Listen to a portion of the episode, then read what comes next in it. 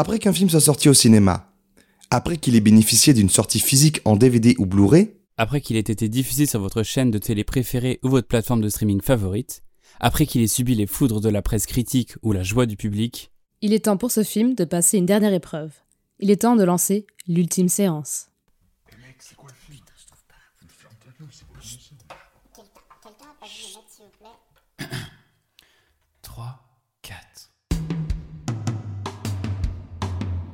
Allez, mets tes écouteurs, c'est l'heure de nous écouter.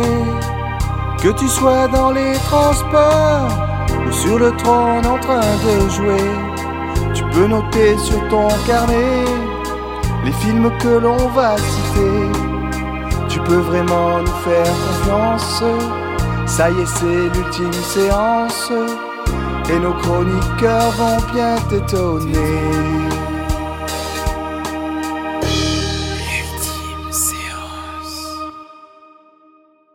Bonjour à toutes et à tous et bienvenue dans ce troisième numéro de l'ultime séance. Le long métrage au programme aujourd'hui n'est autre que Metropolis, sorti en 1927 et réalisé par le cinéaste Fritz Lang. Ce film sera-t-il descendu en flèche, réhabilité ou bien simplement apprécié à sa juste valeur par vos chroniqueurs? Pour vous répondre, nous sommes aujourd'hui tous mandatés pour co-présenter l'émission.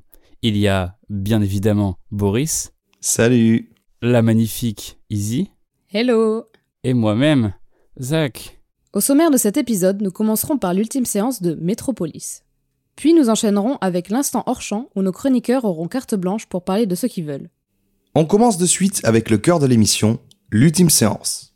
Le concept est simple. Nous regardons tous un film ensemble, et cette fois-ci, personne ne l'a vu auparavant. Aujourd'hui, c'est Metropolis. Dans un premier temps, je vais vous présenter le film et son auteur dans le synopsis.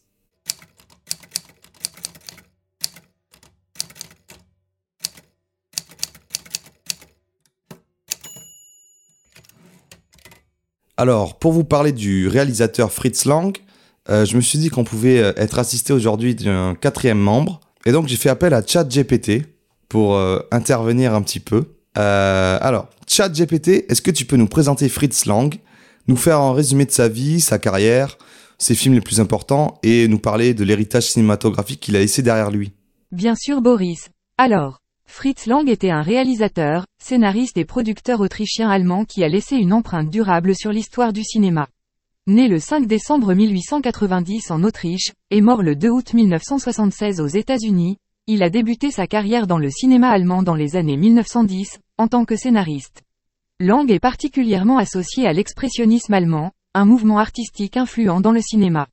L'un de ses premiers succès majeurs a été le film Docteur Mabuse le joueur, 1922. Cependant, son chef-d'œuvre incontesté est Metropolis, 1927, un film de science-fiction révolutionnaire qui est devenu un classique du cinéma. Ce film a marqué un tournant dans l'histoire de la science-fiction cinématographique. En 1934, Fritz Lang émigre aux États-Unis pour échapper au régime nazi. À Hollywood, il réalise des films majeurs tels que M le maudit, 1931, et Les bourreaux meurent aussi, 1943, contribuant ainsi à l'industrie cinématographique américaine. Lang était connu pour son style visuel distinctif, utilisant des jeux d'ombre et de lumière pour créer une atmosphère sombre et intense dans ses films. Son influence sur le langage cinématographique est indéniable. L'héritage de Fritz Lang perdure dans le cinéma moderne, influençant des réalisateurs tels que Ridley Scott, Tim Burton et Terry Gilliam.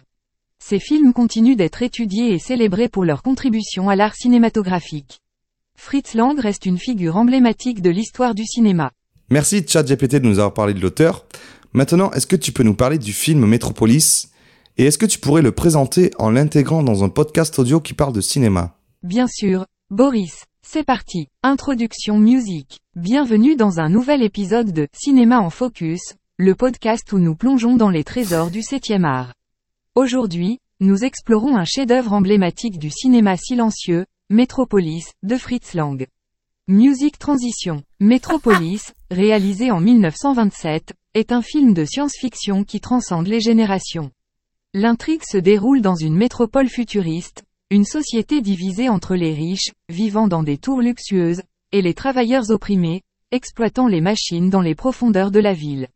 Background Sons of the Metropolis. Au cœur de cette histoire, nous avons des personnages mémorables, dont Freder, le fils du dirigeant de la ville, et Maria, une figure messianique prônant la paix entre les classes. Mais il y a aussi Joe Fredersen, le dirigeant de la ville, et Rothwang, un inventeur diabolique. Sound of the Machine, l'un des points forts de Metropolis, est son exploration de thèmes profonds. Le film aborde la lutte des classes, la technologie, la révolution ouvrière et l'humanisme. Il pose des questions essentielles sur la société et l'équilibre entre les puissants et les opprimés. Sound of a Robot, un moment iconique du film est la création du robot Maria par Rodvang. Ce robot sème la discorde parmi les travailleurs, conduisant à une révolte violente. C'est une représentation fascinante de l'influence de la technologie sur la société. Intense Music. Les effets visuels de Metropolis étaient révolutionnaires pour l'époque. Les décors de la ville souterraine et de la machine de Moloch sont mémorables. Ils ont donné au film une esthétique unique qui continue d'inspirer les cinéastes. Background Music Transition. Mais, Metropolis ne se contente pas d'être un spectacle visuel. Il porte un message social puissant sur les inégalités économiques et la nécessité de la réconciliation entre les classes.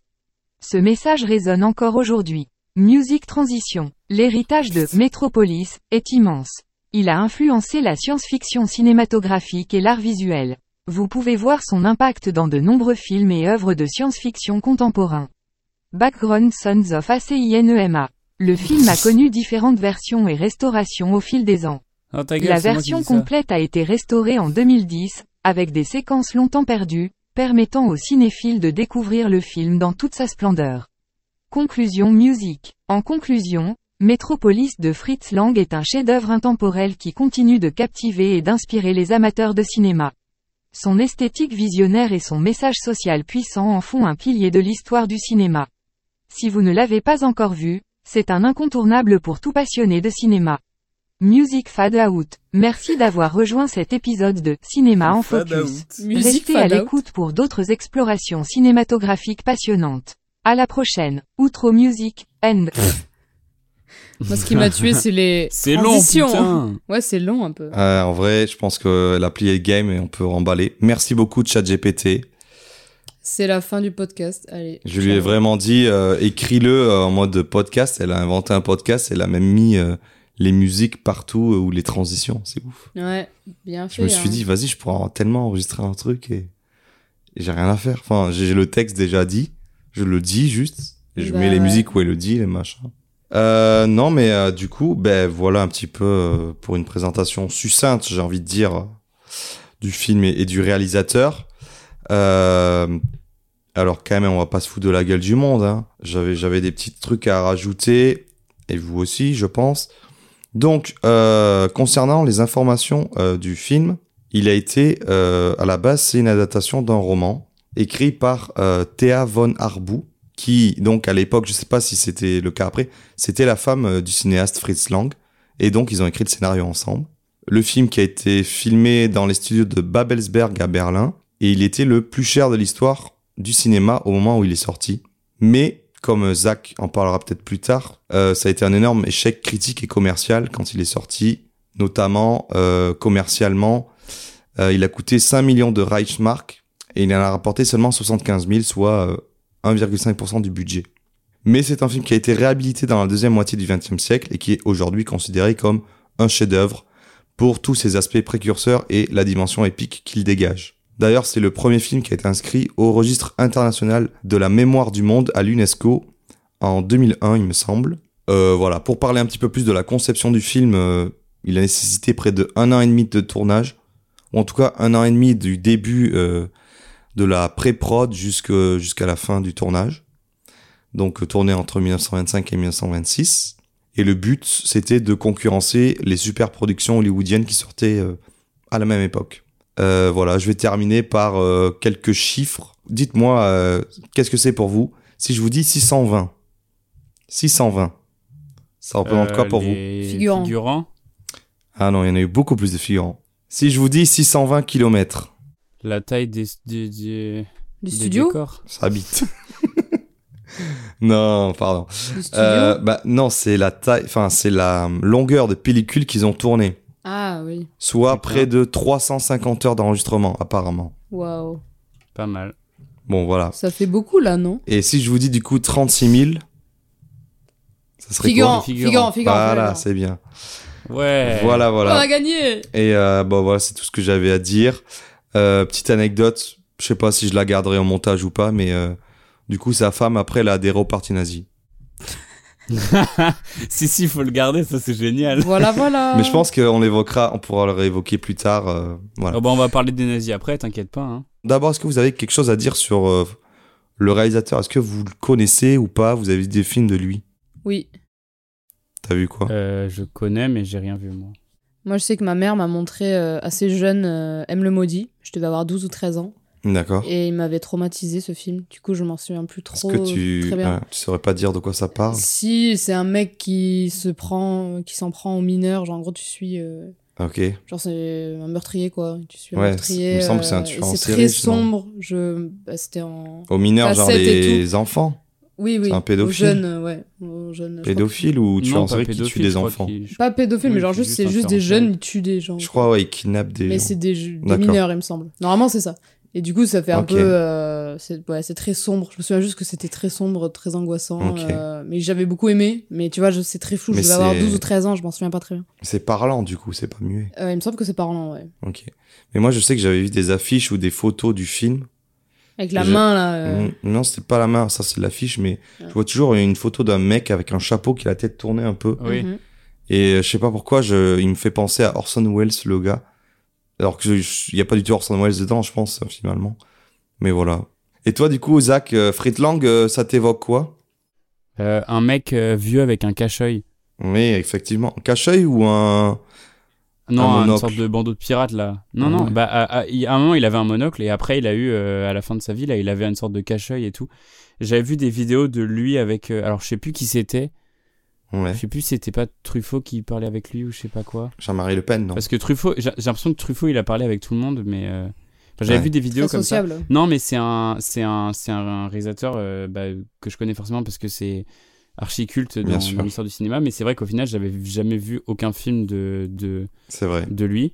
J'avais emprunté euh, le DVD d'Aime le Maudit euh, quand j'étais à l'option cinéma au lycée et je l'ai jamais vu. Tu l'as jamais rendu et, aussi euh, si, si, je l'ai rendu, mais je l'ai pas vu. Ouais. Et, euh, et on avait analysé euh, vite fait une séquence de Metropolis du coup. Et puis voilà, Metropolis, c'est un truc que je vois passer depuis longtemps et je, je kiffe plein de trucs qui sont inspirés de Metropolis. Hum, Et, Sans euh, et du coup, savoir. voilà. Et, euh, bah, si, si, en sachant que ça venait de là, justement. Non, mais je veux dire Mais, sans euh, avoir juste- vu le film euh, oui. dans oui, son sans- intégralité. Mais on a tous, Ouais. je pense, euh, ces influences Oui, ou ces images, euh, Mm. qui se sont gravées en nous euh, sans savoir de quoi il en retournait. Quoi. Et il y a pas longtemps, j'avais découvert, euh, parce que comme je m'intéresse beaucoup à la fantasy euh, au cinéma, j'avais découvert Ah bon? que euh, Fritz Lang, il avait, euh, oui, c'est bizarre, non? Il avait fait euh, des adaptations de, du mythe des, non, des anneaux des Nibelungen. C'est des euh, trucs de mythologie nordique avec euh, Siegfried et tout. Et genre, le film, il est en deux parties. Enfin, en fait, le total, ça fait genre 5h20. Genre, c'est ultra long et genre, c'est en deux parties. C'est et une mini-série. Et donc, pour ma part, Fritz Lang, euh, j'ai regardé du coup sa filmo, il en a fait pas mal, mais c'est vrai que les plus connus qui ressortent, c'est souvent Metropolis, M le maudit, et euh, les trucs du Docteur Mabuse, j'ai vu a une série de films. euh. Et après, oui, je savais que du coup, c'était à la base un cinéaste allemand, euh, d'où son nom, Fritz Euh, Non, alors tu vas te calmer. Mais... euh, dit. Fritz, Helmut Fritz, voilà. Helmut Fritz Lang, bon, Tu stop. fatigues, tu fatigues. Mais euh, oui, qu'il avait eu du coup une période. euh, ben, il a commencé dans le muet, noir et blanc, en allemand. Euh, ou alors après plutôt parlant allemand. Et après, il a quitté du coup le- l'Allemagne quand c'était la merde. Et il est devenu un réalisateur aux États-Unis. Et donc, il y a sa période après américaine et tout. Et moi, la seule fois où j'ai vu Fritz Lang, enfin, j'ai pas vu de ses films. J'ai sûrement dû voir euh, des extraits en cours pareil. Mais c'était pour. euh, si tu as vu le mépris de Godard, je sais pas si tu l'as vu, Zach, Toujours pas. Mais en gros, il joue, euh, il joue dans le mépris de Jean-Luc Godard. Il joue son propre rôle. Et du coup, c'est là que je l'ai découvert en, en mode vieux monsieur. Je crois qu'il avait un monocle et tout. euh. Mais c'est vrai que j'avais jamais rien vu de lui. Ben, je vais vous laisser la parole euh, à propos de Fritz Lang ou de son film. Euh, je pense, Easy, tu voulais parler peut-être de, des inspirations euh, du réal pour créer ce film qu'on pense du coup ben, novateur, euh, mais qui peut-être prend déjà des choses existantes. Oui, effectivement. Alors, je m'étais un peu renseignée. euh, bon, c'est pas très original, mes sources, c'est Wikipédia. Mais euh, du coup, déjà en première référence qui m'avait euh, particulièrement intéressée. Et du coup, on a l'artiste Paul Citroën. Donc, moi, j'aime bien l'art et tout. Donc, ça m'avait particulièrement intéressé, cette anecdote. Et pour le coup, Fritz Lang, bon, il a. Franchement, c'est un peu copier-coller le style de la ville. En gros, c'est un artiste qui a fait un photomontage intitulé Métropolis, sorti en, en 1923. Est-ce que c'est le mec qui a créé les Citroën ou pas du tout? Non, pas du tout. J'ai cru André aussi. Citroën.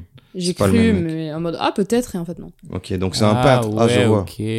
Putain, il a tout pompé ce Et bâtard. du coup, ça y ressemble. euh, Bah, en vrai, c'est moins futuriste quand même. C'est moins euh, ouais, futuriste, tu mais je veux dire, tu sais, un moment, par exemple, En dans plus, le il a début. appelé pareil. Hein. Il a appelé bien Bah, Métropolis. c'est pour son- ça, c'est pour ça. Métropolis, c'est exactement écrit pareil. ouais, bon, c'est un euh, mode voilà. architecture euh, grand gratte-ciel, mais bon.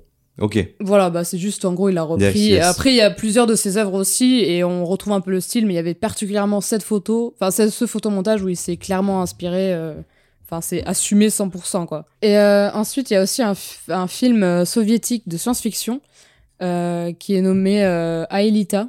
Donc c'est euh, de Yakov Protazanov en 1924. Euh, Zach t'as l'air de connaître.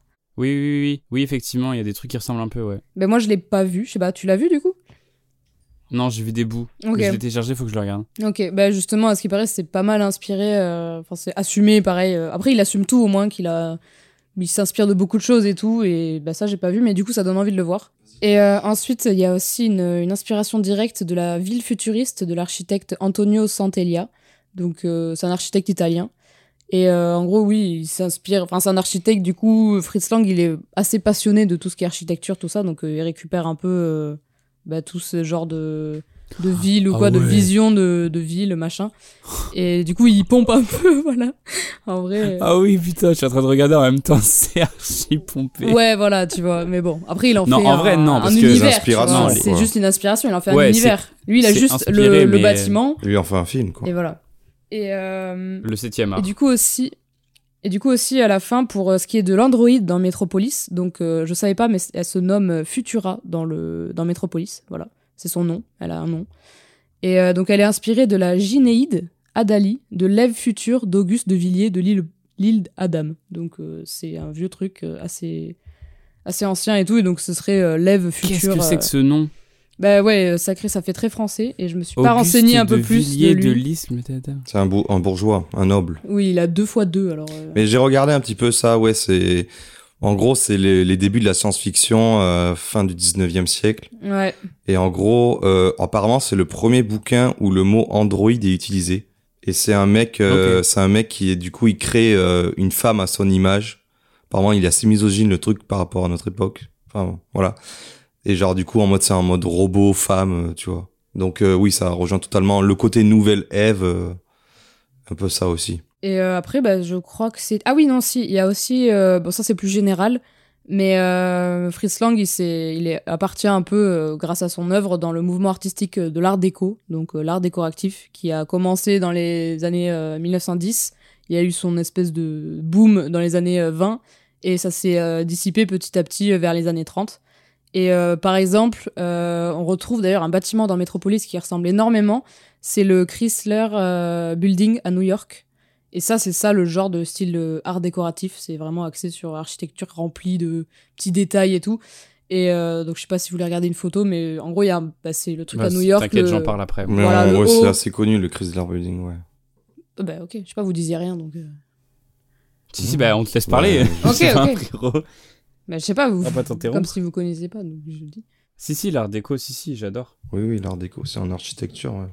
Et, Mais après, euh, c'est pas le style du film, c'est le style d'architecture qu'il y a dans le film. Oui, c'est ça. Oui, c'est pas le style du film, pardon. Je me suis peut-être mal exprimé, mais en gros, c'est euh, le- bah, le style architectural euh, dans ce film-là, c'est ça. Voilà. Et aussi, il parle de futurisme qui est encore différent. Et ça, pour le coup, futurisme, t'as plusieurs euh, thématiques. C'est pas toujours très bien reçu le futurisme, c'est souvent associé euh, au fascisme. Et euh, après, bon, ça, je m'y connais un peu moins, donc euh, voilà. Mais en tout cas, c'est tout pour les influences, à peu près. Donc il y en a pas mal. Et euh, souvent, c'est surtout après pour l'architecture, les bâtiments et tout. Après, l'histoire, elle est. C'est encore différent, quoi. C'est inspiré de la, la vie réelle au final. Ok, super. Et toi, Zach, je crois que tu voulais nous parler d'autre chose à propos du film. Alors moi, je voulais vous parler des différentes versions parce que il y a eu beaucoup de versions différentes du film en fait euh, qui ont abouti à celle qu'on a euh, actuellement, qui est euh, la plus proche de l'original qu'on a jamais eu. Donc en gros, pour faire l'historique vite fait, donc il y a eu la version originale qui a été une première projection à Berlin en janvier euh, 27 et qui durait 2h33. Et en fait, après cette projection, elle a été euh, tronquée par la censure pour sortir dans tout le pays en août euh, 27. Et en fait, euh, mais déjà, même avant cette sortie, euh, enfin, je voulais dire juste, euh, cette version-là, je sais pas exactement combien de temps elle dure, mais en tout cas, elle été tronquée. Et en fait, il faut savoir que même avant cette sortie officielle et cette première projection, les Américains avaient déjà mis en chantier, c'est la Paramount, qui avait déjà mis en chantier euh, une version euh, plus américanisée, donc pour la rendre plus accessible avec 150 guillemets, parce que les ricains sont incapables de bouffer autre chose qu'un truc qui vient de leur pays en fait. Et du coup, ils ont coupé des passages, ils ont changé des noms, et après, c'est plutôt cette version-là qui sortira dans le monde entier. Et du coup, ça deviendra un peu le montage de référence de l'époque. Et après, donc les négatifs vont- euh, du film originaux, ils vont être perdus. Salut Wikipédia ici, non? Ouais, bah bien sûr que c'est le Wikipédia. Mais t'inquiète, j'ai t'inquiète, j'ai d'autres, j'ai d'autres dès après. Euh, donc le- c'est le montage, euh, voilà. hein, hein, hein. Et parle, après, hein. je pense, parce que justement sur Wikipédia ils disent pas tout, et je pense qu'il y a eu sûrement plein d'autres versions qui ont été faites. Quand je dis plein d'autres versions, ça peut être juste des versions euh, avec euh, des, euh, genre avec les intertitres euh, traduits ou des trucs comme ça, Ah ou oui. des musiques différentes, ouais. Non, non, mais là je parle même euh, quand il est sorti dans le monde entier en fait. Ouais. Et donc avec les intertitres traduits dans toutes les langues. Et puis je pense que dans d'autres pays, ils ont dû censurer d'autres trucs aussi parce que. Ouais, la scène de la danse c'est là. aux États-Unis qui censurent. La dame. Ouais, il y a des trucs euh, avec les Le regards baiser. des mecs en chien là. Ah, c'est dégueulasse. Incroyable, ça. Horrible Incroyable cette scène. Ah, ils avaient vraiment des têtes de. de... Ah, de... c'est terrible. Ouais. Bref, et ensuite, donc là après, voilà, ça c'est un peu euh, du père tout ça. Et euh, il me manque un bout, elle est où? Ah non, c'est ça. En Donc, que- euh, donc le film a été euh, descendu euh, à fond en fait euh, à l'époque.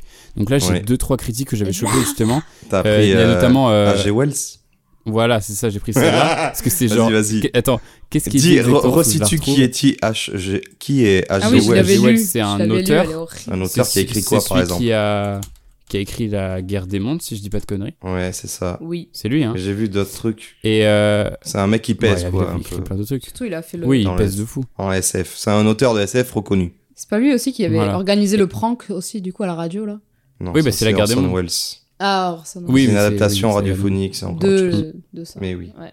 Et donc il a dit, je cite selon Wikipédia, un ramassis d'à peu près tous les clichés, sottises et, et platitudes possibles.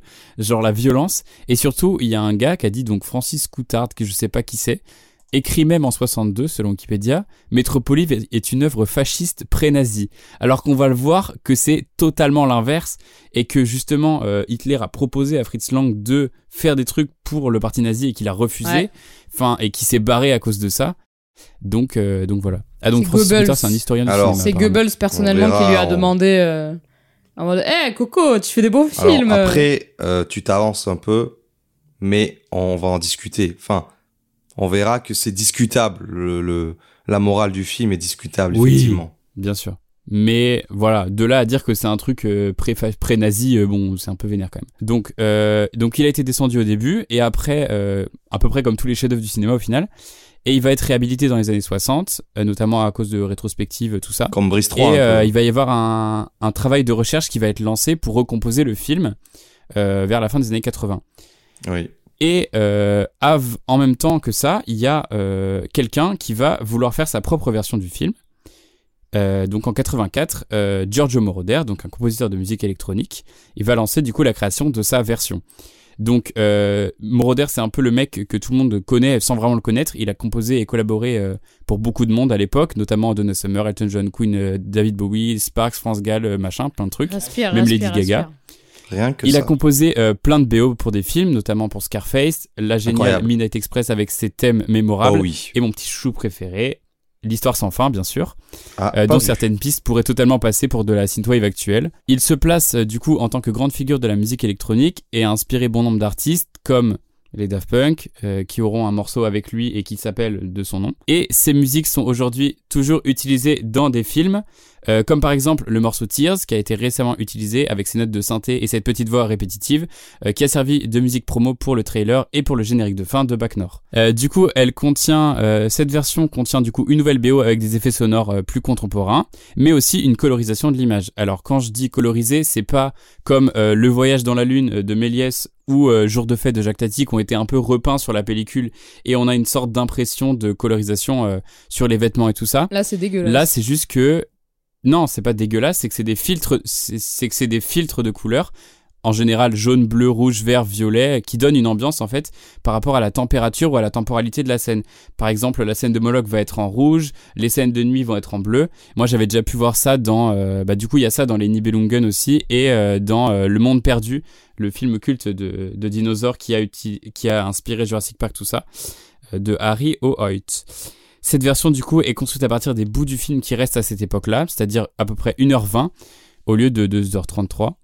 Et la BO du film, elle est donc super électronique, assez moderne, même un peu trop des fois. Enfin, je il y a des trucs, c'est limite du disco. Enfin, c'est du disco parce que Giorgio Moroder fait beaucoup de disco. Et du coup, c'est assez particulier. Ah, oui. J'ai pas tout regardé encore, j'ai vu des bouts. Et ça a l'air ah vraiment, même si je pense que c'est très kiffant, mais y a, ça détonne un peu, quoi, l'univers. Et donc, euh, il y a même des chansons, notamment avec euh, Bonnie Tyler dedans, Ian Anderson, qui est du coup le premier chanteur du, du groupe de rock prog incroyable euh, Yes, et Freddie Mercury. Et euh, je me demande s'il y a des images qui n'ont pas été retournées aussi, parce que il y a euh, l'image de la statue de elle là, euh, quand ils vont chez le savant fou.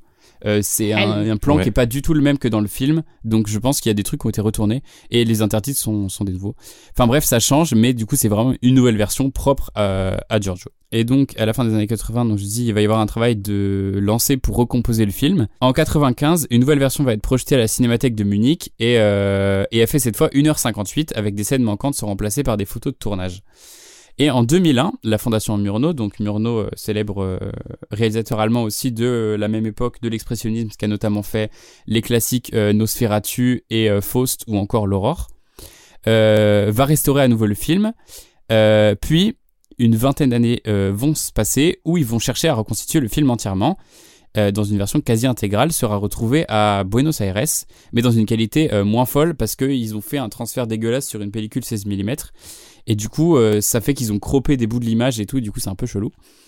Et du coup, euh, de cette trouvaille et du mix avec la version conservée tronquée, va naître la version de 2010, qui est communément appelée comme ça, communément appelée euh, version longue, restaurée, tout ce que tu veux, inédite, qui va du coup faire 2h28, et que c'est celle-là qu'on a visionnée, qui est la version la plus complète et la plus proche de l'original, jamais refaite.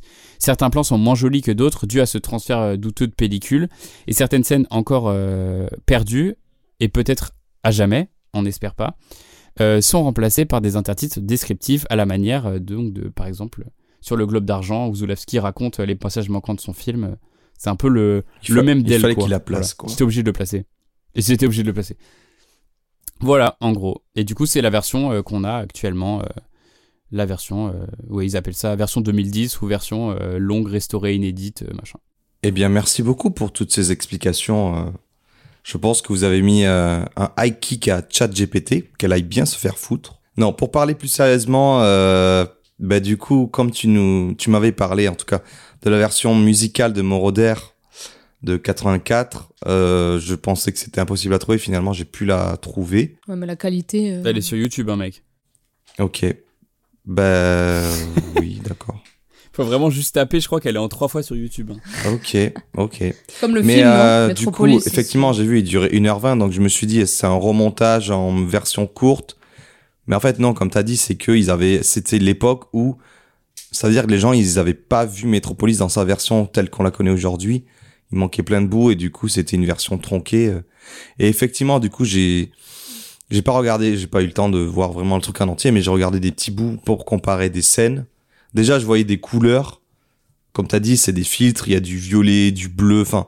Et du coup je me je me demandais est-ce que le film de base il était comme ça? Parce que la version restaurée c'est un très beau noir et blanc tout ça. Mais c'est vrai qu'on a souvent cette image notamment du robot qui est un peu en mode euh, couleur or jaune. Et du coup je pensais que c'était je pensais que Metropolis était dans des tons sépia à la base ou quoi et que bon, bref ils ont voulu repartir sur un noir et blanc Et euh, ouais, du coup, je, bah, je, je pensais que c'était que des- de l'instrumental, euh, des musiques un peu comme ça, synthé, que ça passerait très bien. Et ouais, je suis tombé sur les morceaux plus euh, disco pop. Et c'est vrai que ça a détonné, ça faisait un truc un peu chelou. euh.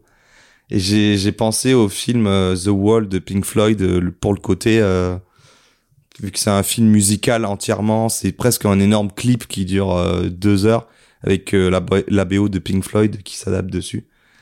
Donc voilà. Mais ouais, effectivement, il y a eu, en fait, il y a eu pas mal de gens qui ont fait euh, leur propre version de Metropolis, ou surtout, en soi, les films muets, euh, la musique, tu peux la changer du moment que ça colle ou quoi, tu vois. Mais oui, du coup, c'est- souvent ça en fait, parce que c'est même un, je pense, un bon exercice quand t'es musicien en fait de, refaire la, la, la BO d'un film. C'est toujours euh, un exercice assez intéressant de, de composer quelque chose sur des images. Et du coup, dans les films c'est super simple parce que t'as pas toute la, t'as pas de dialogue, t'as pas de, comment dire, de, de, bruitage ou de, ouais, de pistes sonores euh, qui t'embêtent. Là, t'as rien du tout, t'as juste un champ libre. Du coup, c'est souvent qu'ils s'essayent à cet exercice. Euh, le premier exemple, moi, que j'ai vu en cours de cinéma, c'est Le Voyage dans la Lune de Méliès, euh, avec une BO par les Français de R, ceux qui ont fait notamment la BO de Virgin Suicide. Euh, J'avais vu aussi euh, Tundra, c'est un groupe de post-rock espagnol que j'aime bien, qui ont refait la BO du Dr Caligari. Euh, D'autres, Dagerloff et Gallner, qui ont fait des bouts de morceaux de, du film Axan, la sorcellerie à travers les âges. Et bien sûr, du coup, on a beaucoup qui sont essayés à l'exercice de Metropolis. Donc, on a des versions techno, des versions électroacoustiques, des versions trip-hop, des versions jazz, ou tout simplement réorchestrées ou rebruitées. Il y en a deux que je vais vous parler que je retiens particulièrement. Donc, il y a celle de Hardzoid, qui est un groupe de jazz rock prog un peu français, qui sont proches de Magma, euh, qui ont aussi refait les BO de Nosferatu et Faust de Murnau, et du coup de Axan, dont je parlais euh, avant. Euh, mais du coup, c'est un peu loin de leur style de base. Et en fait, ils livrent une BO assez euh, musique moderne, un croisement entre de la musique classique contemporaine, de la musique progressive avant-gardiste aux influences électroacoustiques, toujours avec une pointe de jazz expérimental. Euh, et, tout ça euh, avec une pochette dessinée par Philippe Drouillet, donc euh, célèbre dessinateur de bande dessinée un des créateurs de Metal Hurlant et qui, on le sait, l'a dit beaucoup, beaucoup d'interviews, son style s'inspire beaucoup de l'expressionnisme allemand. Et pour finir, je voulais vous parler de donc deux albums qui s'appellent Vertical 1 et Vertical 2, qui sont composés par Cult of Luna, du coup un groupe de post-metal, post-hardcore, qui ont magnifiquement bien retranscrit l'univers en y ajoutant, euh, à leur mur de, sons de guitare super violents et mélancoliques euh, de base de leur style, du synthé et des sons industriels pour encore plus coller à l'ambiance du film. Et là, pour le coup, comme c'est vraiment très atmosphérique et tout, je trouve que ça colle vachement bien à l'ambiance un peu euh, justement noir et blanc et tout. Et ils ont souvent des pochettes assez, assez noir et blanc comme ça. Et du coup, bah voilà, ça, ça colle très bien. Et euh, groupe que j'ai déjà vu en concert et que je vous recommande parce que c'est vraiment euh, exceptionnel et ça fait une ambiance de fou. Voilà, j'arrête la divagation musicale, même si j'en reparlerai plus tard. Maintenant, on peut passer à la bande-annonce.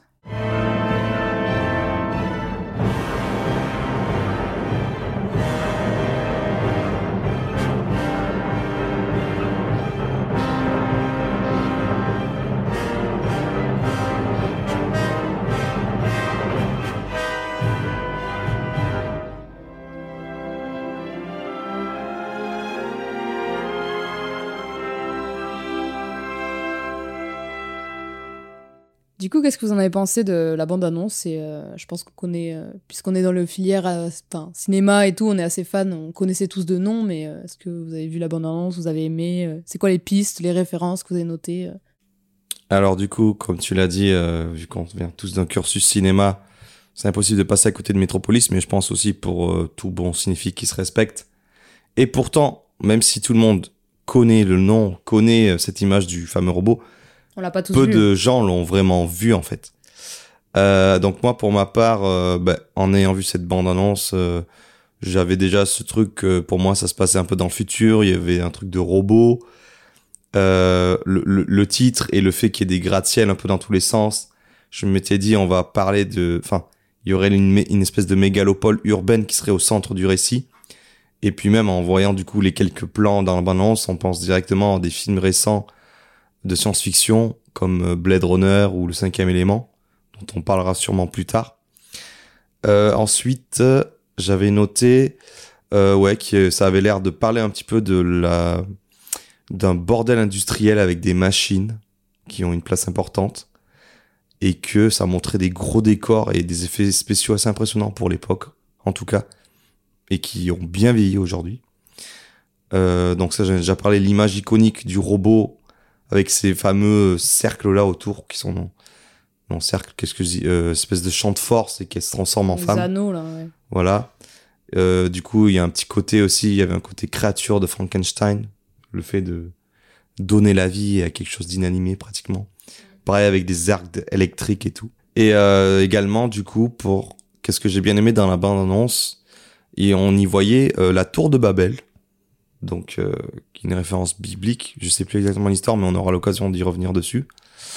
Mais c'est quelque chose d'assez euh, une image qui marque, enfin, on, on s'en souvient. Et euh, on voit aussi également une euh, représentation de la mort avec sa faux et tout. Et donc je m'étais dit, ok, pas mal d'images qui donnent envie euh, de découvrir enfin ce classique du cinéma muet, quoi. Tu veux dire un truc, Zach, ou pas? Alors moi j'ai pas fait mes devoirs et j'ai pas regardé la bande-annonce. Mais... Sinon, moi, j'ai euh, des trucs à dire. Non, non, mais je, je t'inquiète, je vais te dire des trucs. Euh, du coup, ouais, j'ai, moi, j'ai, pas regardé la bande-annonce, j'ai un peu zappé. Mais du coup, euh, de ce que j'en connaissais, bah, je savais que ça parlait d'un truc industriel. Je connaissais l'histoire de la ville du haut et de la ville du bas. Et, euh, et que ça allait, c'était un truc sur la lutte des classes, sur euh, tout ça.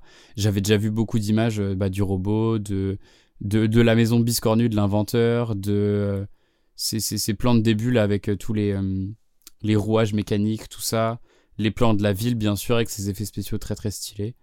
Euh, voilà, puis je sais que ça a inspiré plein de trucs que je kiffe, donc, euh, donc voilà. Et puis j'avais, comme je disais, comme j'ai dit tout à l'heure, j'avais déjà un peu analysé une scène en cours, donc euh, voilà. Mais c'est que je, je, je savais pas ce que c'était l'histoire en fait précise, je connaissais pas les personnages et je savais pas comment tous ces trucs que je connaissais allaient s'articuler entre eux, et c'est un peu ça qui m'a surpris. Et justement, le fait de pas avoir vu la bande annonce, j'avoue que tous les trucs avec la, enfin si j'avais vu aussi le, j'avais analysé aussi le, passage avec euh, l'usine qui se transforme en Moloch là et que j'avais trouvé incroyable à l'époque. Et euh, et du coup euh, et du coup voilà. Mais euh, de pas avoir vu l'abondance, genre tous les passages avec Babel, avec euh, Babylone, tout ça là, ça m'a trop surpris. et J'étais trop refait qu'il y ait ces trucs là dedans parce que c'est vraiment euh, des trucs que je que j'aime beaucoup beaucoup. Moi, je sais que j'avais, bah, en regardant du coup la bande-annonce, bah, comme toi, Boris, ça me fait penser à Cinquième élément, Blade Runner, Frankenstein, mais aussi euh, Charlie Chaplin, bah, les temps modernes. Bon, du coup, pour le coup, c'est assez. euh, Enfin, c'est juste les scènes dans l'usine, quoi, et ça m'avait fait penser, mais du coup, chronologiquement, c'est plus euh, peut-être les temps modernes qui se sont inspirés.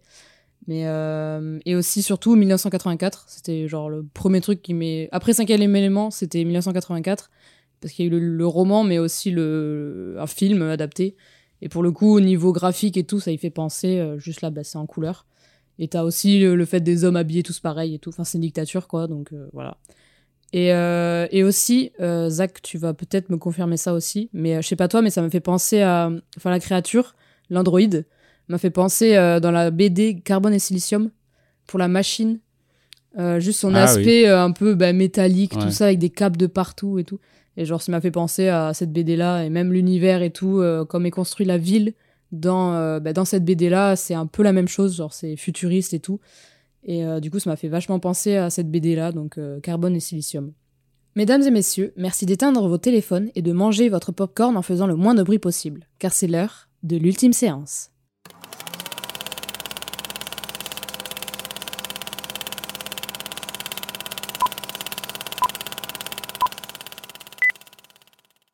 Alors donc pour cette ultime séance, euh, on va s'axer sur trois axes d'analyse qui seront dans un premier temps tout ce qui concerne l'aspect visuel du film, euh, les décors, les idées de SF qui sont à l'intérieur. En gros, euh, tout ce qui est la forme du film. Ensuite, on va s'intéresser plutôt au fond, avec les thèmes évoqués, que ce soit euh, lutte des classes, humanisme, technologie, danger du progrès, etc. Nazisme. Et on terminera par euh, parler de l'héritage du film dans les arts et les médias jusqu'à aujourd'hui. Alors on peut commencer directement avec, euh, j'ai envie de dire, la direction artistique, les décors, l'aspect visuel du film. Qui veut se lancer? Je veux bien si vous voulez. Eh bien nous voulons aussi. Pour commencer, euh, ce que je voulais dire, c'est que pour moi, euh, la DA, c'est vraiment un des trucs les plus impressionnants du film et un des trucs les plus magnifiques. Genre, vraiment, tout est trop beau dans ce film. Les décors, les même les effets spéciaux, je trouve que c'est un truc de fou parce que les effets spéciaux, non, mais pas du tout vieilli. Ouais. Dire les éclairs, je me demande s'ils ont pas vraiment fait des arcs électriques avec des trucs parce que les éclairs, tu vois, on a vu Devil Story l'autre jour, les éclairs ils sont plus claqués que Non, ça. mais tu peux pas comparer à Tu des vois Story. Ouais, mais justement mais par je rapport, sais, mais- euh, Mais je trouve que c'est mieux fait des Mais fois les que dans ils des sont insane, films tous genre les effets euh, sont magnifiques. par rapport Marvel aux- ou quoi. Je par rapport aux arcs fait. électriques, on Oui. se posait la question, je me demandais si c'était pas directement sur la pellicule, tu sais, qui, qui vont gratter la pellicule et Image ça crée des trucs comme ça. Je sais Moi, pas. franchement, je pense pas parce que ça ressemble vraiment à des Ah vrais ouais éclairs. Je pense qu'ils sont. Ah ouais Mais oui, parce que tu, tu vois quand c'est dessiné. Là, ça, ça, on dirait vraiment des vrais éclairs. Et Mais les pas- anneaux, C'est pas les anneaux, dessiné, euh, c'est genre, euh, tu viens gratter Mais la les anneaux, je sais pellicule même pas comment c'est tu... Bon, je pense qu'on peut Oui, trouver les secrets de tournage, tu vois. Mais oui, oui, Ouais, c'est on vrai que trouvera, mais ce qu'il faut dire, c'est que effectivement, ces effets spéciaux-là, bah, ils tiennent encore la route euh, près de 100 ans plus tard, quoi. Mais ouais, C'est ça qui est fou. C'est un truc de fou. Même les, euh, même les plans euh, globaux de la ville, là, euh, les voitures et les avions qui volent, Ouais, les marche. néons sont ultra bien faits, les lumières sont magnifiques. J'ai noté, nanana, les inondations sont super stylées, les explosions sont très cool aussi, le feu est super bien. Tout ce qui est les transformations et fondus de Maria en robot, c'est, enfin, du fondu, mais c'est vachement bien fait aussi, je trouve. Ouais, ça marche. Et et il y a ce plan qui m'a bluffé, c'est le plan de la télécommunication entre euh, le chef de la ville là et le chef des machines, qui était incroyable. Il y a ça et, Et, ça, euh, je sais pas comment ils ont fait, tu vois. ça c'était, bah je pense que c'est euh, projeté, Oui, c'est de la projection. Ouais, mais je, enfin, je sais pas, je trouve ça stylé. Même Mais c'est vraiment super bien fait. C'est juste que au moment, Ouais, à ce moment-là, il passe un coup de fil et je fais la blague à Easy en disant euh, ah est-ce qu'ils vont nous faire euh, le, le truc en mode FaceTime? Un peu comme euh, bah il y avait déjà il y avait ça dans 2001 l'Odyssée de l'espace. Mais c'est vrai que là c'est bien avant du coup. Et tu te dis euh, du coup on était en mode oh c'est une caméra et tout. Alors c'est pas tout à fait au point parce que il y a le mec de l'autre côté il, il regarde la caméra comme s'il parlait au chef. Mais le gars il est juste au téléphone et puis il a pas le réflexe de regarder l'écran euh, pour lui parler ou quoi. Oui, mais bon. Mais pardonne, on mais il y a quand même l'idée quoi de oui Mais De- si, de- il a un écran le gars de l'autre côté. Oui, oui, hein. il a un écran, mais il le regarde pas juste. il est juste il est avec le Ah, combiné oui. dans l'oreille tu vois il, il- c'est pas Ah, en oui, mode euh, automatique euh, Ok, ok. mais il y a l'idée en tout Je cas vois, qui est là quoi. Et euh, aussi euh, des effets de d'animation de texte que j'ai trouvé absolument sublimes. Euh, bah, L'animation du titre est très belle. L'animation euh, de quand le personnage crie euh, Moloch là, il y a une animation de fou qui est avec des éclairs un incroyable peu autour et euh, là, l'animation ouais. Et qui, qui, qui apparaît dans plusieurs sens et la- l'animation de Babel où t'as le, le logo qui coule et qui fait des trucs là ouais. Oui, Enfin, oui, oui. vraiment je pense que ça a rien à envier à des, à des animations euh, faites sous After Effects euh, maintenant tu vois genre c'est vraiment euh, oui c'est vraiment magnifique. Je sais pas comment c'est fait parce que c'est trop beau. Et du coup, tu disais, euh, Boris, que c'était peut-être des trucs qui ont été refaits, mais je pense pas qu'ils auraient, Ouais. qu'ils auraient refait des trucs pour la version Ouais. restaurée qui est censée être la version la plus proche de l'original. Bah, mais dans la parlé, version ils de refait. ils y sont pas celle-là. en fait Ah. euh, Non, ils ont rien non mais je te crois que du coup c'est pas refait c'est juste Enfin, nous je la pense. version la version qu'on a eue du coup les intertitres étaient en anglais. Et il y avait un message au début qui faisait tout l'historique en mode oui c'est une version restaurée machin on a retrouvé des bouts. Et il, disait qu'en Mm. gros les intertitres ça avait été refait nous dans la version qu'on a vue en tout cas. Genre euh, ils ont avec le, la, la typo de police et tout qui était changé machin. Mais je pense qu'ils ont Ah ouais. juste traduit et mais après peut-être que ces ces trucs de texte là c'était pas la même typo donc c'était peut-être le truc de, de base d'origine. Bah, non, non. Moi, sur la version que j'ai regardée, il disait que, en gros, tous les intertitres étaient de base. Ils ont juste retraduit avec la police de base les intertitres qui étaient en espagnol que, qui sont trouvés à Buenos Aires, là. oui voilà mais ça euh, les, que, les euh, parce que moi, moi, ouais, moi j'ai les intertitres en, en allemand et, euh, et en fait il y a juste des passages avec la police de l'écriture du début qui expliquent le contexte du film qui sont là Oui. pour décrire les passages manquants. Et, a- et Mais même vrai, vu la gueule ouais. de l'esthétique des animations, je pense qu'elles sont d'origine. Et d'ailleurs, il n'y a pas tellement de passages manquants. hein. Je crois que Non, ça intervient à deux reprises juste où il résume une scène qu'on ne voit Mm. pas. Ouais, c'est quand, il... Bah quand oui, la parce meuf que se fait. le Maria film se de fait base, libérer, euh, là. Oui, Et il y le en a un film de base aussi. fait 2h33 et le film qu'on voit il fait 2h28. Donc si tu veux, il ne manque pas grand chose. L'autre passage qui manque, c'est quand il va dans la dans l'église et qu'il voit un prêtre en train de Ah oui, prier. ouais, Et c'est là qu'il voit Ouais. le, le dessin de Babylone là avec la meuf Ouais. euh, Ouais, sur un ouais. dragon là. Euh, moi, je pensais aussi au, le, pendant la scène de la danse. À un moment, il y a un plan avec plein de deuil là.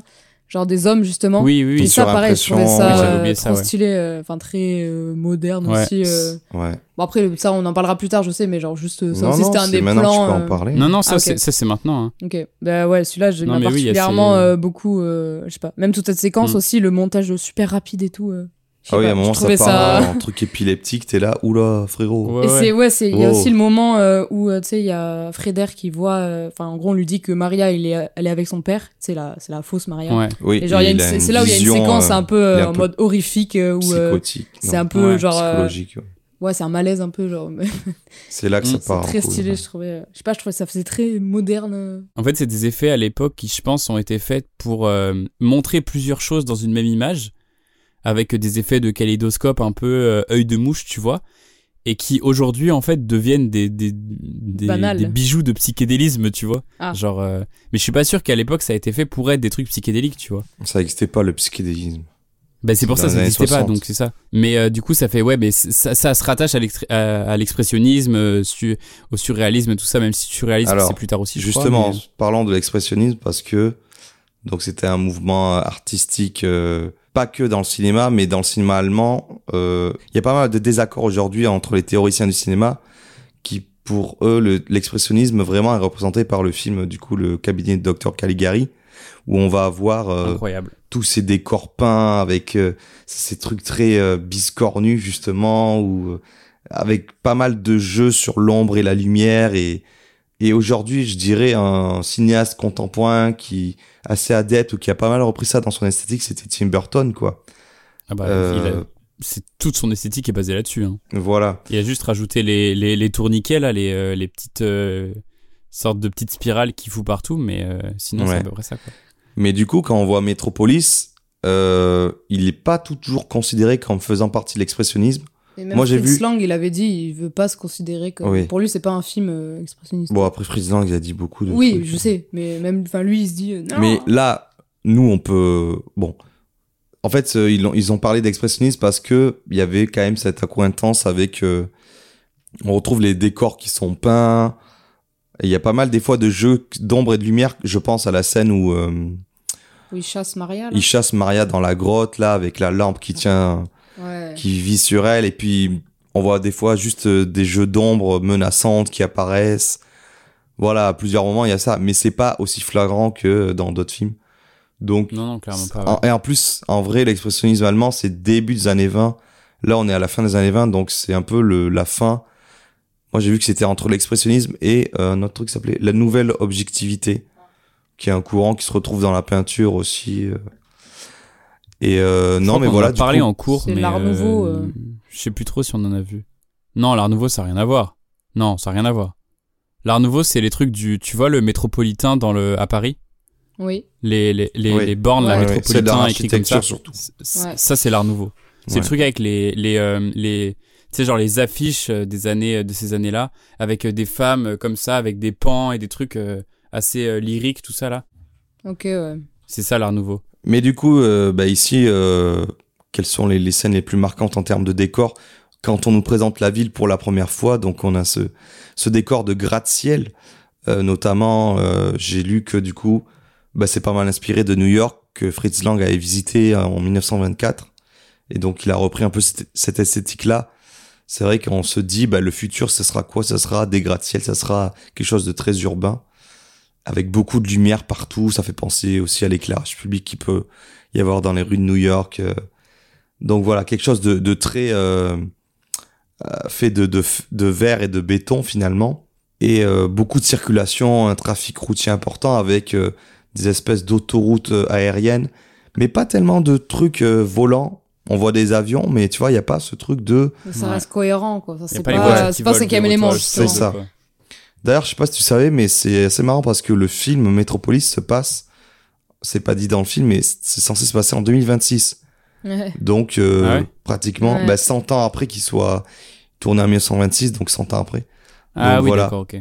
Et, euh, et en soi, moi, j'ai trouvé, en ayant vu le film, que bah, c'était pas si déconnant sur notre époque ou ce qu'on a traversé. Bah, surtout, C'était assez, euh, euh, surtout, euh, ouais. Bah, on en parlera dans la partie d'après, ça. Ouais, c'était peut-être la transition. Non, je déconne. Non, je, je voulais Ah, continuer attention sur... Bah, je sais pas, euh, il y a d'autres trucs à dire. Ouais, euh, Quels sont les décors les plus impressionnants pour vous? Dites-moi un chacun différent pour voir. Moi, ah, j'hésite. Je peux juste, je te dis une catégorie de trucs qui m'a marqué.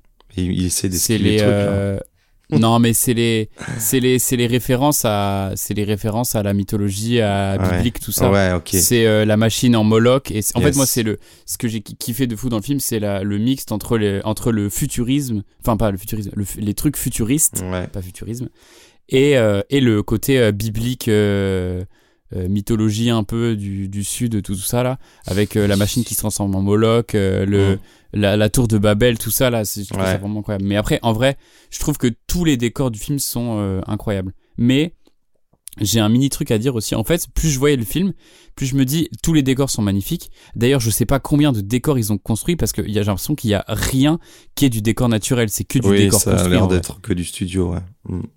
Et, euh, et en fait, il y, a y ce truc. Et en fait, au fur et à mesure du film, je me dis, il y a un effet quand même un peu. Genre, c'est trop propre, tu vois. C'est Oui, trop ça lisse. fait, fait carton-pâte Genre, un euh. Ça fait un peu vide, tu vois. Mais euh, on dirait pas que la ville est vide, tu vois. Mais en même temps, comme c'est un truc totalitaire et tout, je pense que tu vas en Corée du Nord, c'est pareil, tu vois. Ouais. Euh, C'est vide aussi. Bah, en fait, c'est vrai que les seuls moments où on voit la ville, ça va être euh, c'est ces plans où on voit la circulation. Mais du coup, comment c'est fait d'après vous? C'est des miniatures, un mélange de miniatures, de de de- d'animation directement un peu. C'est un peu ça. hein. Ouais, Moi, je, sais exactement de- ce que c'est, mais. Vas-y, dis-le. Bah, c'est euh, c'est des maquettes. Les, les buildings, c'est des maquettes. Ok, Les, euh, les voitures, c'est du stop motion. d'accord. Et, euh, et le fond, c'est des matte painting. C'est des Ah dessins. oui, De toute oui, façon, la plupart des décors sont dessinés. Ok, voilà. Ok, ok, très bien. Et toi, Izzy, il y a un décor particulier qui qui t'a tapé dans l'œil ou je sais pas une scène euh, où l'aspect visuel était important? Euh, moi, je sais que j'ai beaucoup aimé les scènes euh, où on voit les ouvriers dans le tunnel, là, en gros, euh, lors de la Révolution. Genre, ils descendent les escaliers, tout ça, et Ouais. le tunnel. euh, Mais même quand on les voit au début aller au travail Ouais, euh, dans ce tunnel avec les grilles et tout. C'est ça. Moi, je sais que j'adore ce genre de plan. Et surtout, qu'à un moment, ils arrivent, ils marchent en rythme et tout. Genre, ça colle vraiment Ouais. très bien. Et Mm. c'est très euh, symétrique, euh, carré, très épuré. Genre, il n'y a pas de motif, il n'y a rien. C'est tout plat et vide. Et Ouais. euh, comme leur- leurs âmes, au final, qui sont à cause du travail. et euh, ouais, je sais que bah, j'ai beaucoup aimé ça. Et euh, après, j'ai beaucoup aussi aimé la scène d'inondation où Ouais. ils se retrouvent sur le. C'est Ah ouais. c'est quoi C'est une statue ou quoi? Ça fait radeau à la ça, fin là. un peu là. Et Ouais. je sais pas, j'ai beaucoup aimé ces, ces endroits-là. Et après, bien sûr, les, les peu de moments où aussi on voit la ville. J'avoue, j'avais envie d'en voir un peu plus, genre de la ville et tout. Mais je pensais qu'on allait plus voir peut-être un peu le monde d'en haut. Mais, euh, mais non. Mais Ouais, c'est pas, c'est pas voit- grave, tu au vois. début. Mais on voit surtout au début et euh, vers la fin, on voit les, bah, les, les riches là qui font la fête. En fait, au final, ouais, euh, tu dis il y a beaucoup de décors, mais en vrai, quand tu y réfléchis, l'intrigue, elle, C'est Elle que en bas et du coup c'est très épuré. l'intrigue, il elle se Oui. concentre sur, allez quoi, 3-4 décors. Hein. C'est c'est des inter... Bah, t'as la maison du fou, T'as l'usine. t'as euh, la ville où ils habitent, Ouais. machin, avec les immeubles, mais c'est vide en soi. Et puis t'as les quelques pièces où il y a le bureau du, du patron. Et puis voilà, il y a quoi d'autre? Ouais, mais en vrai, il y en a plus. Hein. Après, il y a, mais il y a l'église. L'église, j'arrive pas à savoir si ah oui, l'église ils l'ont construit Ah. entièrement ou pas, ou s'ils ont juste fait des bouts. Parce Ah qu'on oui, dirait quand vraiment on que voit l'église, elle est l'extérieur. entière, tu vois. Mais, Ouais, ouais. mais tu vois, ils mélangent des. Non, techniques pense de, que- de miniature, Ouais. euh, de tout ça. Mais c'est pour ça que le film, il est encore euh, ultra euh, beau aujourd'hui. Et vraiment, pour moi, il y a aucun effet qui a vieilli dans ce film, quoi. Genre, Pour les maquettes, en vrai, des fois, des fois, tu vois, genre par exemple, justement, la scène de Oui. l'inondation, à un moment, tu vois que euh, bah, les bâtiments et tu vois que c'est en mode maquette, oui, tu vois. oui, Mais pour autant, je trouve ça pas euh, oui, mais dérangeant, mais genre, ça va. comme comme tout est euh, mélangé avec la pellicule, en fait, ça crée un truc qui fait que tout se colle et euh, et t'as pas ce truc de, de la 3D qui, qui qui qui est pas pareil que le truc vu que c'est en dur.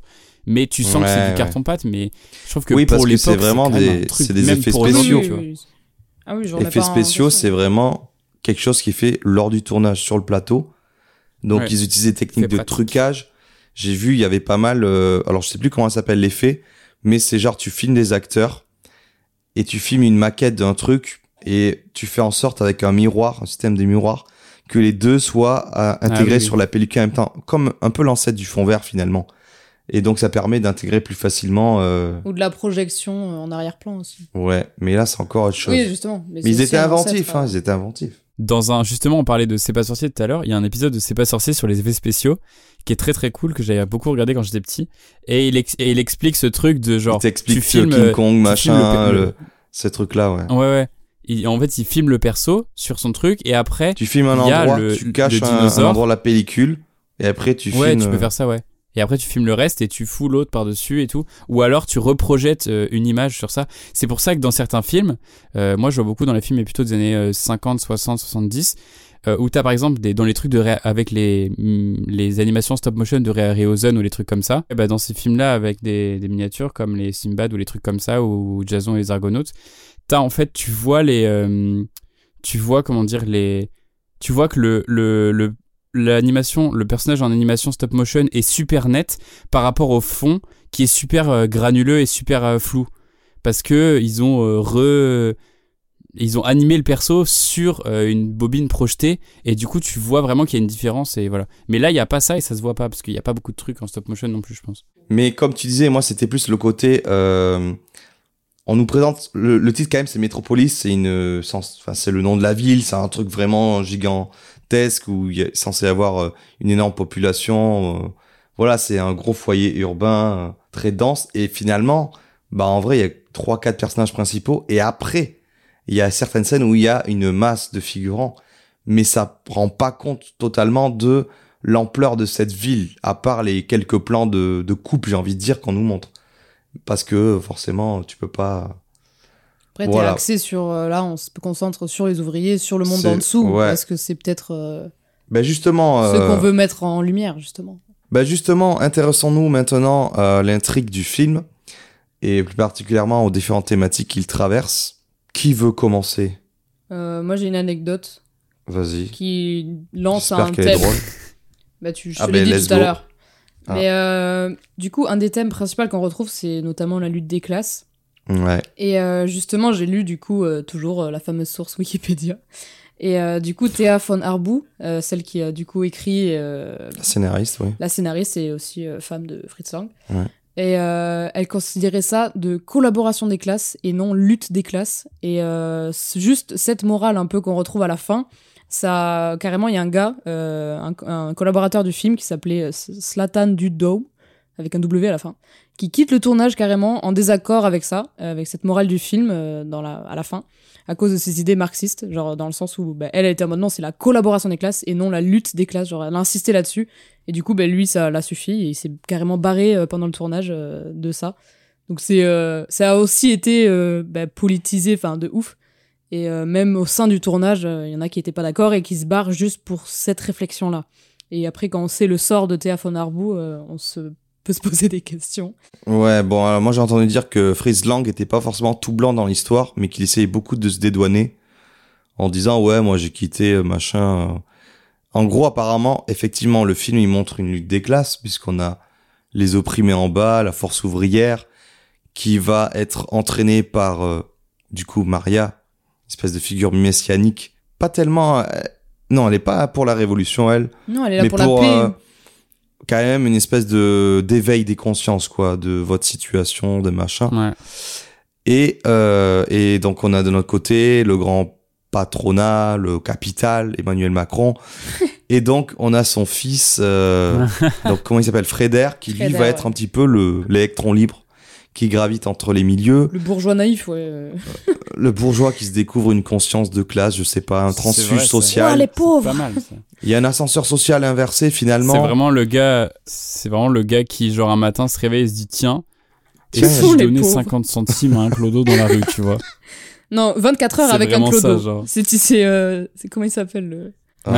Mais il fait pas ça pour la fame. ça. Au début, je le trouvais un peu bon, euh, frérot, euh, tu te réveilles maintenant. Thibaut Et après, il y a 24 quand heures même, avec un euh. Ouais, il est un peu con, mais Il y a quand même une espèce de, je sais pas, de, ouais, il y a un truc naïf euh, dans ce qu'il fait, même si au départ c'est un charreau parce qu'il fait ça pour retrouver une meuf. Un peu l'impression. c'est vrai. Mais non, parce que Maria la désigne euh, Bon, c'est comme le cœur. Oui, mais ça. Et après, il on- touche ça, son on cœur après pendant tout. Non, mais c'est après. Alors justement, C'est euh, bien après ça. hein. Et justement, moi, Si, j'y si. voyais, euh, j'y voyais un, moi, j'y ai vu euh, une analogie de la naissance du communisme au sein d'un système capitaliste, puisque, en fait, c'est vraiment avec des gros bâtons, pas très subtils, mais c'est notre regard d'aujourd'hui. Peut-être qu'à l'époque, je sais pas. Et en plus, on est en 1927, euh, il y a eu euh, qu'est-ce qui comment c'est la situation au niveau mondial? Ben il y a euh, au niveau en Russie euh, les révolutions avec euh, Lénine en 1917, mais il est mort en 1924 et je, je sais pas si Staline a pris directement la suite, mais toi tu avais une analyse intéressante un peu là-dessus. Izzy, c'était quoi? Euh, C'était pour moi, euh, en gros, t'as la- l'ambition de Maria, la vraie, on va dire, euh, qui représentait un peu Lénine, tout ça, un peu dans le. Pas la naïveté, mais genre. Non, mais du coup plutôt Karl Marx on avait dit. Oui, voilà, plutôt La Karl théorie. Marx. Genre la théorie, tu vois, la, la scène. L'utopie, exactement. La scène Mm. euh, théorie, tu vois, on va dire. Quelque chose de sain, de. Quelque chose de Mhm. sain, quelque chose de bon. Et après, on a le Maria Android, du coup, qui pour elle représente Staline, genre, ouais, la, la dictature, en mode la violence prime, et à un Ah, moment, il faut ouais. se battre. Et euh, du coup, ce décalage entre les deux, genre, ce contraste entre les deux, machin. Bah Euh, voilà. après euh, c'est pas mal, c'est pas mal, j'aime bien. c'est pas mal, mais ça se limite parce que en fait Lénine était déjà euh, en Oui, fait il s'est fait aussi, connaître parce qu'il y avait des révolutions mort, euh, bolcheviques. Il est Et- mort au bon moment, c'est Et tout. en soi, Karl Marx qui a écrit euh, des trucs là-dessus, qui a théorisé un peu le communisme, ben ça prônait quand même un renversement de la classe bourgeoise, en fait le pouvoir donné au peuple, au prolétariat. Donc même si c'était que des idées, il y avait derrière le côté euh, si vous voulez euh, vous en sortir, il faut créer un changement, une révolution. Oui, mais lui, il a juste théorisé ça et il a jamais, il a jamais pu le faire, euh, le, faire marcher. Alors que Staline l'a récupéré et a fait en sorte que ça marche. Lénine, il aurait pu être comme Staline aussi, je dis pas le. Ouais ouais. Et donc il a pas eu le temps, quoi. Et du coup, euh, effectivement, quand je me suis renseigné après sur le film ou comment il a été reçu à l'époque et qu'il est qualifié de fasciste ou pré-nazi, je comprenais pas forcément parce que moi je pensais que c'était l'inverse. Mais effectivement, du coup, j'ai vu que c'était ce qui posait problème, c'est la fin avec donc euh, le personnage de Frédère qui fait le médiateur entre euh, la tête et les mains, le cœur. Devant l'église en plus. T'as Et le qui, côté voilà, il se colle- cette poignée de main, cette collaboration, le fait, apparemment, c'est euh, c'est un truc plus proche du, du fascisme. Le fait de vouloir une collaboration des classes plutôt qu'un renversement de la classe dominante, qui serait plus rattachée au communisme. Au communisme. Et donc, c'est ça qui a été reproché, sachant qu'en plus, après, du coup, il y a eu la scénariste qui a rejoint le parti nazi et que Lang s'est échappé en quelque sorte. Moi, j'ai lu quelque part aussi qu'il n'était pas d'accord trop avec. euh, En fait, il aimait pas son film par rapport justement à ce message-là et comment il a été reçu. Même au moment où il l'a réalisé, il n'était pas tout à fait euh, d'accord apparemment. Cela étant dit, aujourd'hui, je sais pas comment vous l'avez reçu. Moi, j'ai pas du tout vu ça comme un truc fasciste ou nazi, plutôt comme un truc beau, enfin assez niais, un peu, un peu. euh, Ouais, C'est- niais. c'est- moi, euh, c'est juste la fin, j'étais en mode, euh, c'est facile quand même, Oui, tu vois. voilà, Oui, c'est ça. Genre, mais en fait, C'est c'est très facile, utopique. mais, mais c'est, à, Mais l'é- c'est à- beau. à l'époque, ça devait pas l'être, et tu vois, maintenant, je mais en fait, ouais, c'est ça, c'est que le, le truc est tellement universel que voilà. Mais j'avoue que j'avais pas vu ça comme ça. Moi, justement, j'avais plutôt vu ça comme un truc communiste, mais après, j'y connais rien, donc, euh, Ouais, ouais. Donc j'ai pas ça. Mais pour moi, le truc du lutte des classes de nana. Mais c'est vrai que la fin, euh, je sais pas, j'ai l'impression qu'à la fin, il manque un truc, tu vois. Genre, euh, Ça se finit un final, peu euh, oui, facilement, un peu- quoi. ça- en fait, un- est-ce qu'on peut dire que, que, non, j'allais dire un truc de ouf. Vas-y, vas-y. Est-ce qu'on peut dire que Metropolis euh, est euh, au communisme et au fascisme ce que Barbie est au féminisme ou, ou ça passe Ouh pas? là là. Euh, Je vois pas le problème. J'ai pas tout Non, mais dans le côté euh, traiter un sujet de manière euh, traiter un sujet de manière euh, simple et un peu niaise. ah, oui, oui, je pense. Moi, je suis d'accord. euh. Voilà. Oui, oui, c'est vrai. Oui, après, J'ai t'oublies eu un peu la même, j'ai un peu la même impression, tu vois. Après, juste, je défends Barbie dans le sens où euh, en Europe, tu peux penser ça, mais dans plein d'autres pays, euh, c'est pas le féminisme pour les nuls. Oui, bah, Il y en a sûr. qui découvrent ça. Bon, Donc, après, on n'est pas là pour rappeler. lancer sûr. des tirs à Barbie. Non, mais. Mais Justement, je défends le film, genre frère. euh, il- Voilà. Mais euh, effectivement, on peut. Bah après, c'est notre regard d'aujourd'hui, tu vois. Euh, communisme Oui, pour aussi. les nuls ou quoi. Le, c'est vrai que c'est très. en fait, c'est- très manichéen. C'est les riches méchants tout en haut d'un côté, les pauvres en bas opprimés. C'est vrai qu'aujourd'hui, tu regardes ça, tu fais putain, j'ai déjà vu ça mille fois. Sauf que effectivement, c'est tu- universel. c'est universel, mais oui. Mais c'est pour ça que ça parle encore aujourd'hui aussi, parce que c'est des trucs euh, Hmm. qui seront toujours d'actualité finalement. Et c'est que pour ça Hmm. que le film traverse les temps et que je pense qu'il se regarde toujours euh, avec plaisir aujourd'hui. Il y a un truc aussi que je voulais rajouter parce que j'ai repensé à ça en lisant mes notes, mais euh, le côté aussi un peu euh, nazi, tout ça là. Moi, j'avais lu, j'avais cru voir que c'était justement une critique du nazisme et tout ça, alors qu'il était en train de monter à l'époque, mais que euh, il y a parce que le début là, le début, moi, quand je suis allé à Berlin visiter les stades olympiques là. Et, euh, et en fait, genre, le début là où ils font du sport avec le stade immense, avec les colonnes Ouais, ouais, et les ouais. statues grecques et Mhm. les mecs habillés tout en blanc, culte du corps, ça ouais. fait vraiment euh, jeunesse hitlérienne, tout ça, tu vois. Mais Ouais. du coup, je sais pas dans quel sens le prendre. Mais en même temps, c'est ça aussi qui est bizarre avec le film, c'est que il, il- personne n'est vraiment critiqué, tu vois. Ils disent que les, que les pauvres font de la merde et que les riches font de la merde et que tout le monde fait de la merde, mais qu'au final, si on se serre la main, euh, on, est, on est content, tu vois. Et euh, Il y a un truc un peu par comme ça rapport aussi. Au, au nazisme, je sais pas, à l'époque, c'était pas trop d'actualité encore. Enfin, parce que c'est en Non, c'est plus 1933 fasciste. que, oui, que c'est en 33 que Hitler il accède au pouvoir et qu'après ça fait son essor Ouais, et crois, tout. ouais. C'est pas, il y a pas encore. Et c'est pour ça qu'ils euh, disent euh, voilà. pré, euh, c'est pour ça qu'ils disent pré-nazi. Oui, ça, ça préfigure. Et tu parlais du fait que les pauvres font de la merde ou les riches sont pas trop critiqués. C'est vrai que j'ai vu aussi un peu une critique des masses finalement. En fait, euh, le, le côté culte de la personnalité qui viendra ben, justement avec les régimes aussi bien communistes que fascistes euh, qui vont suivre euh, dans, pendant la période de la guerre. On a ce personnage-là de Maria qui sort d'on ne sait où et qui est écouté comme le Messie par ces gens-là, que, que comme euh, s'il faisait partie d'une secte et d'un seul coup, d'un claquement de doigts, euh, elle les convainc. Ou quand après c'est son double maléfique qui prend la place, elle les convainc de, de, de renverser. Et genre, il n'y a pas de réflexion personnelle ou individuelle. C'est vraiment ouais, le, ça critique un peu le l'effet de masse pour moi. l'effet de masse. euh, plus, Moi, j'ai dit manipulation euh, de masse. Manipulation des ça. masses, ouais, ça quoi. Ouais. Parce que genre ouais vraiment ils changent d'avis, tu leur dis un truc genre ils suivent Maria et tout et à un moment euh, elle change elle change littéralement de discours et ils sont en mode bah tranquille et après à la fin il y a le gars qui dit euh, hey ils sont où vos enfants? Ouais, c'est ça. ouais, enfin, ouais. et ils Ils changent changent ils changent tous d'avis tu vois tout le C'est temps. ça. Ouais. C'est l'adhésion des masses que je voulais dire, mais voilà, ça rejoint ce que vous avez dit. Après euh, il y avait euh, moi je voulais parler donc forcément ça parle aussi un peu de tout ce qui est euh, robot quoi qu'on pourrait ra- rattacher au, au transhumanisme. La science-fiction. Ouais, mais c'est euh, en fait euh, Metropolis, je pense que c'est un peu aussi une sorte de précurseur un peu dans ce qu'on appelle le le cyberpunk Tout à fait. avec euh, le le côté euh, bah ouais transhumain, euh, euh, mi-humain, mi-robot, tout ça. Le- la place Et des coup, machines, moi, en fait- hyper important dans la société. Et est-ce que t'as fait exprès de mettre le truc de ChatGPT sur cet épisode-là? Bah oui. Parce que du coup, moi, je trouve que Alors en fait, non, Ah bon? il y a ce truc pas de voulu.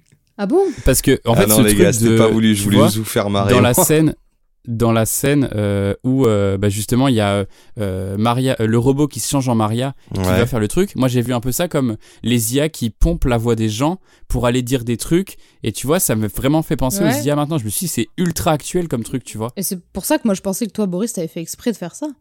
Non, j'ai pas fait exprès, oui, mais, je suis un génie Bah, incompris, ah, donc. euh, Bah tu savais Puis- pas, Alors, mais après ça, tu je suis vois, d'accord, exact. Pour moi, Écoute, j'ai envie de te dire, cette réflexion-là, euh, je- mettons, on aurait fait l'épisode il y a 5-6 ans, tu aurais pas eu cette réflexion-là peut-être. Parce qu'aujourd'hui, il y a un non je boom, pense pas il y a un boom des IA euh, Oui, dans ça. tous les domaines. Donc Et effectivement, euh, c'est super actuel maintenant mais voilà. Donc euh, non, c'était pas calculé de ma part. Désolé, c'était juste euh, une vanne. Mais ok, euh, ça peut rentrer. Euh, tu veux continuer, Izzy, sur ce côté, justement, euh, représentation de, euh, du progrès de la technologie. Est-ce que tu penses que ce film-là euh, représente justement le progrès, les machines, la technologie qui ont quelque chose de nocif ou mauvais et qui va mener l'humain à sa perte ou pas forcément? Bah si, justement, oui. Surtout que dès qu'elle est créée, euh, du coup, l'android, bah, les hommes, en gros, c'est le début de l'apocalypse et tout. Genre, il y a les péchés qui sont réveillés, on va dire. Les péchés du diable et tout, genre, qui sont en forme de statue et qui prennent vie. et Enfin voilà, en gros, c'est l'apocalypse qui Ah est oui, lancé et tout. Et t'as aussi le truc un peu de la perversité et tout. euh, t'as en plus, euh, bah, du coup, c'est le robot quasiment dénudé. Genre, je pense à l'époque, c'est quand même assez choquant de voir une femme avec des caches-tétons et tout. Genre, c'est, euh, faut remettre dans le contexte quoi. Maintenant, on n'est pas choqué, mais à l'époque, je pense que ça devait l'être. Du coup, ça crée euh, comme si c'était une sorcière ou quoi. Genre, sauf que là, c'est en mode robot. Après, je pense que c'est... euh, En soi, c'est un robot, mais Mais elle n'a pas de volonté propre. C'est le robot... C'est le... Comment il s'appelle Rodvang Ouais, c'est lui qui lui le, le tout. scientifique Ouais. fou ou le, le patron, euh, je sais pas, j'ai pas tout compris euh, qui veut devancer l'autre. Ils ont parce qu'à la base il a créé le le, scientifique qui devance l'autre ouais, mais à la base il a créé le robot à l'image de la femme défunte de l'autre. Oui, mais c'est parce que je crois. Alors, j'ai pas compris. Au début, je pensais que, c'est- que le scientifique c'était le daron de la femme de, de Frederson. Ah ouais. Et en fait, je pense que c'est juste qu'il l'aimait ou je sais pas ouais, quoi. Aussi. je pense qu'il l'aimait parce qu'à un moment, coup, tu sais, il a il prend le, bras de Maria, il fait ouais, c'est bon, on va te refaire Oui. euh, en elle et tout. Enfin, Oui. elle. Et, Mais en euh, gros, c'est ça, c'est qu'il l'a, c'est qu'il l'a fait pour la faire revivre. Et en fait, après, euh, il a dit, il a fait croire à l'autre qu'il pouvait les utiliser. Sauf qu'après, il lui a fait à l'envers euh, parce qu'au final, ça va niquer sa ville en même temps, tu vois. Ouais, mais c'était En fait, il a fait ça. Il dit qu'il il, il va, il va lui faire prendre la- l'apparence de Maria pour qu'elle aille leur donner des idées violentes pour qu'il puisse répliquer par la violence. Voilà. Ce, Et que ce ce soit qui légal. est proche d'un système euh, actuel. Hein. Je, je, Oui. je dirais Les pas de truc, mais il peut y avoir euh, des répressions euh, du gouvernement, la police, ou une situation qui va amener des gens euh, tendus à, à se défendre ou à attaquer pour finalement être réprimés violemment derrière, quoi. C'est ça. Mais euh, ouais, je, je trouvais que c'était pas forcément très clair le, le plan du grand mania là où il y a un conflit aussi avec son fils. euh. Surtout qu'à un moment, je trouvais ça pas logique parce qu'il veut essayer de, ré- enfin, du coup, de, de mettre le corps de Maria dans euh, l'Android. Du coup, il a besoin de son corps et du coup, je m'étais dit, mais comment il peut, euh, enfin, ça m'avait, ça m'avait titillé euh, pendant cette scène-là, c'est que s'il voulait euh, ressusciter un peu ou mettre son le corps de Hell dans le- l'Android, comment il aurait pu retrouver son corps? Genre, il aurait pris, euh, je sais pas, son, son corps enterré oui. ou quoi. Non, Genre, je trouvais ça pas logique, ça C'était m'avait. c'était une incohérence Oui, mais si. dans le sens Mais il non, aurait c'est fait pas une incohérence. pour quoi? Avoir, pour avoir l'apparence de Maria, il a pris le corps de Maria et il fait son gloubi goulba, Oui, oui, oui. gloubi boulga. Non mais j'explique à Zach ce que tu veux dire. Bah, il a compris, je crois. Non, mais. Ok, ben Moi, pourquoi il j'ai y a pas compris, d'incohérence? que- Non, mais. Mais il y a pas d'incohérence parce que Pourquoi? c'est qu'à la base, il voulait faire ça, et après, il s'est rendu compte en voyant la résistance qu'il pouvait piquer Maria et l'utiliser, utiliser son invention qu'il a à la base fait pour faire revivre sa, euh, celle qu'il aime, Oui. et euh, il, il utilise Maria pour euh, niquer les révolutionnaires. Oui, mais c'est le. Oui, mais Alors à la euh, base, c'est c'est pas ça mon truc en gros. C'est euh, comment il aurait pu euh, ressusciter, enfin on va dire ressusciter entre guillemets, euh, Hell sans le corps. Le, alors, le truc de base, c'était Ah il oui. voulait que le robot ait l'apparence de la femme du gars. Ou que. Oui. C'est ça. C'est, on se demande Oui, juste euh, comment il aurait fait, sachant que pour euh, le faire avec Maria, il avait besoin de Maria vivante pour je sais pas quoi. C'est juste ça, tu vois. Peut-être qu'il, peut-être qu'il avait besoin de, peut-être que mort ça marche, j'en sais rien. Après, je pense qu'ils ont pas creusé la, la question. Ouais. Voilà. Non mais voilà, c'était juste un petit détail qui devait durer deux secondes. ça ouais, mais c'est pas vraiment une incohérence, mais c'est un truc un peu, oui, un peu bizarre, quoi. ouais. Il y avait également l'humanisme. L'humanisme euh, au XVIe siècle, qui était ce, ce, en réaction à la religion, le fait de mettre l'humain au centre de l'univers, au centre des préoccupations. Et ça, on le retrouve beaucoup avec Maria au début, dans les messages qu'elle délivre. Et elle a des trucs très euh, théoriques, mais à la fois bah, humanistes en soi. C'est genre, euh, euh, je sais, qu'est-ce qu'elle dit exactement C'est genre, elle parle de, de la tête, les mains, le cœur, que en fait les petites mains c'est un petit peu la force qui porte le monde et que ils ont en fait ils ont droit à une égalité entre ces différentes classes il ne devrait pas y avoir des opprimés et des oppresseurs mais euh, il y a également du coup euh, des références pas mal euh, religieuses mythologiques ou bibliques peut-être tu veux nous en toucher un mot Zach? Bah, y a, oui, il y a pas mal de, références donc à tous ces trucs-là.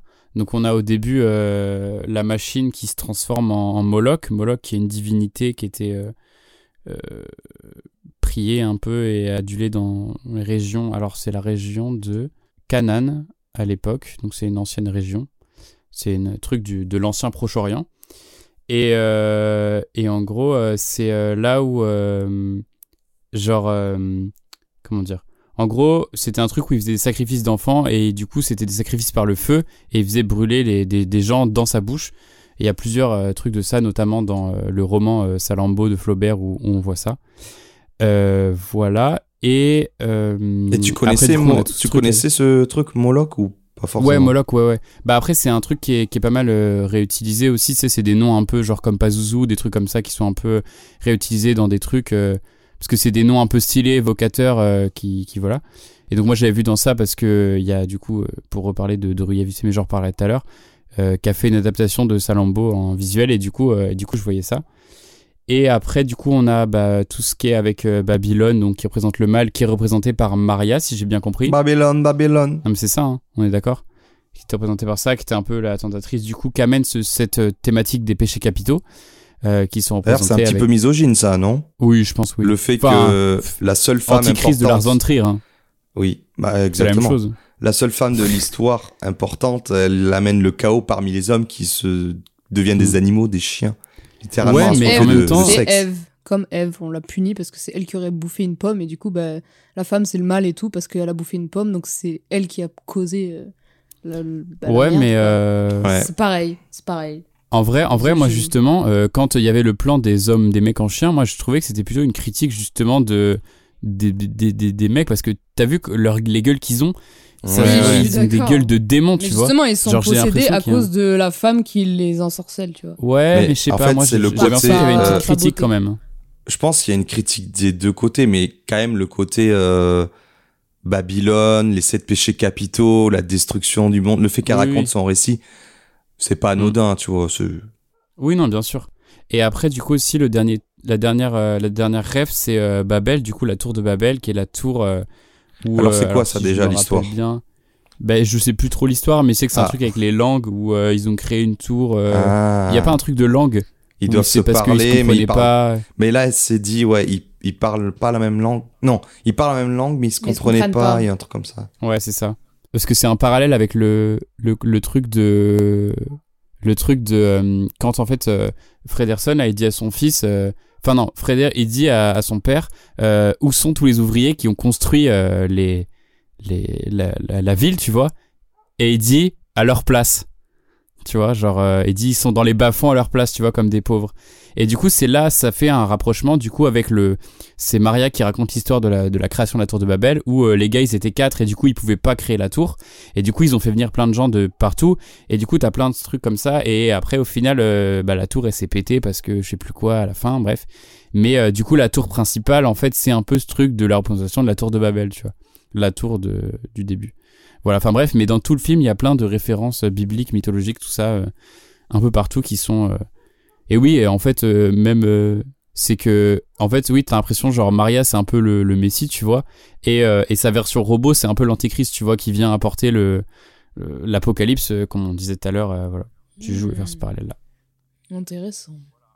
Et donc, juste rapidement pour l'histoire de la tour de Babel, donc, c'est après l'épisode du déluge dans la Bible, euh, alors qu'ils parlent tous la même langue, les hommes, ils vont atteindre une plaine et ils vont s'y installer. Là, ils vont entreprendre de bâtir une ville avec une tour dont le sommet va toucher le ciel, donc en soi se rapprocher de Dieu, ce que lui ne va pas apprécier. Et donc, il va brouiller leur langue pour qu'ils ne se comprennent plus. Donc, euh, le côté, bah, chacun a une langue différente et les disperser sur toute la surface de la terre. La construction cesse, la ville est alors nommée Babel. Voilà, c'est pour expliquer un petit peu les, différences entre les, les peuples, j'ai l'impression.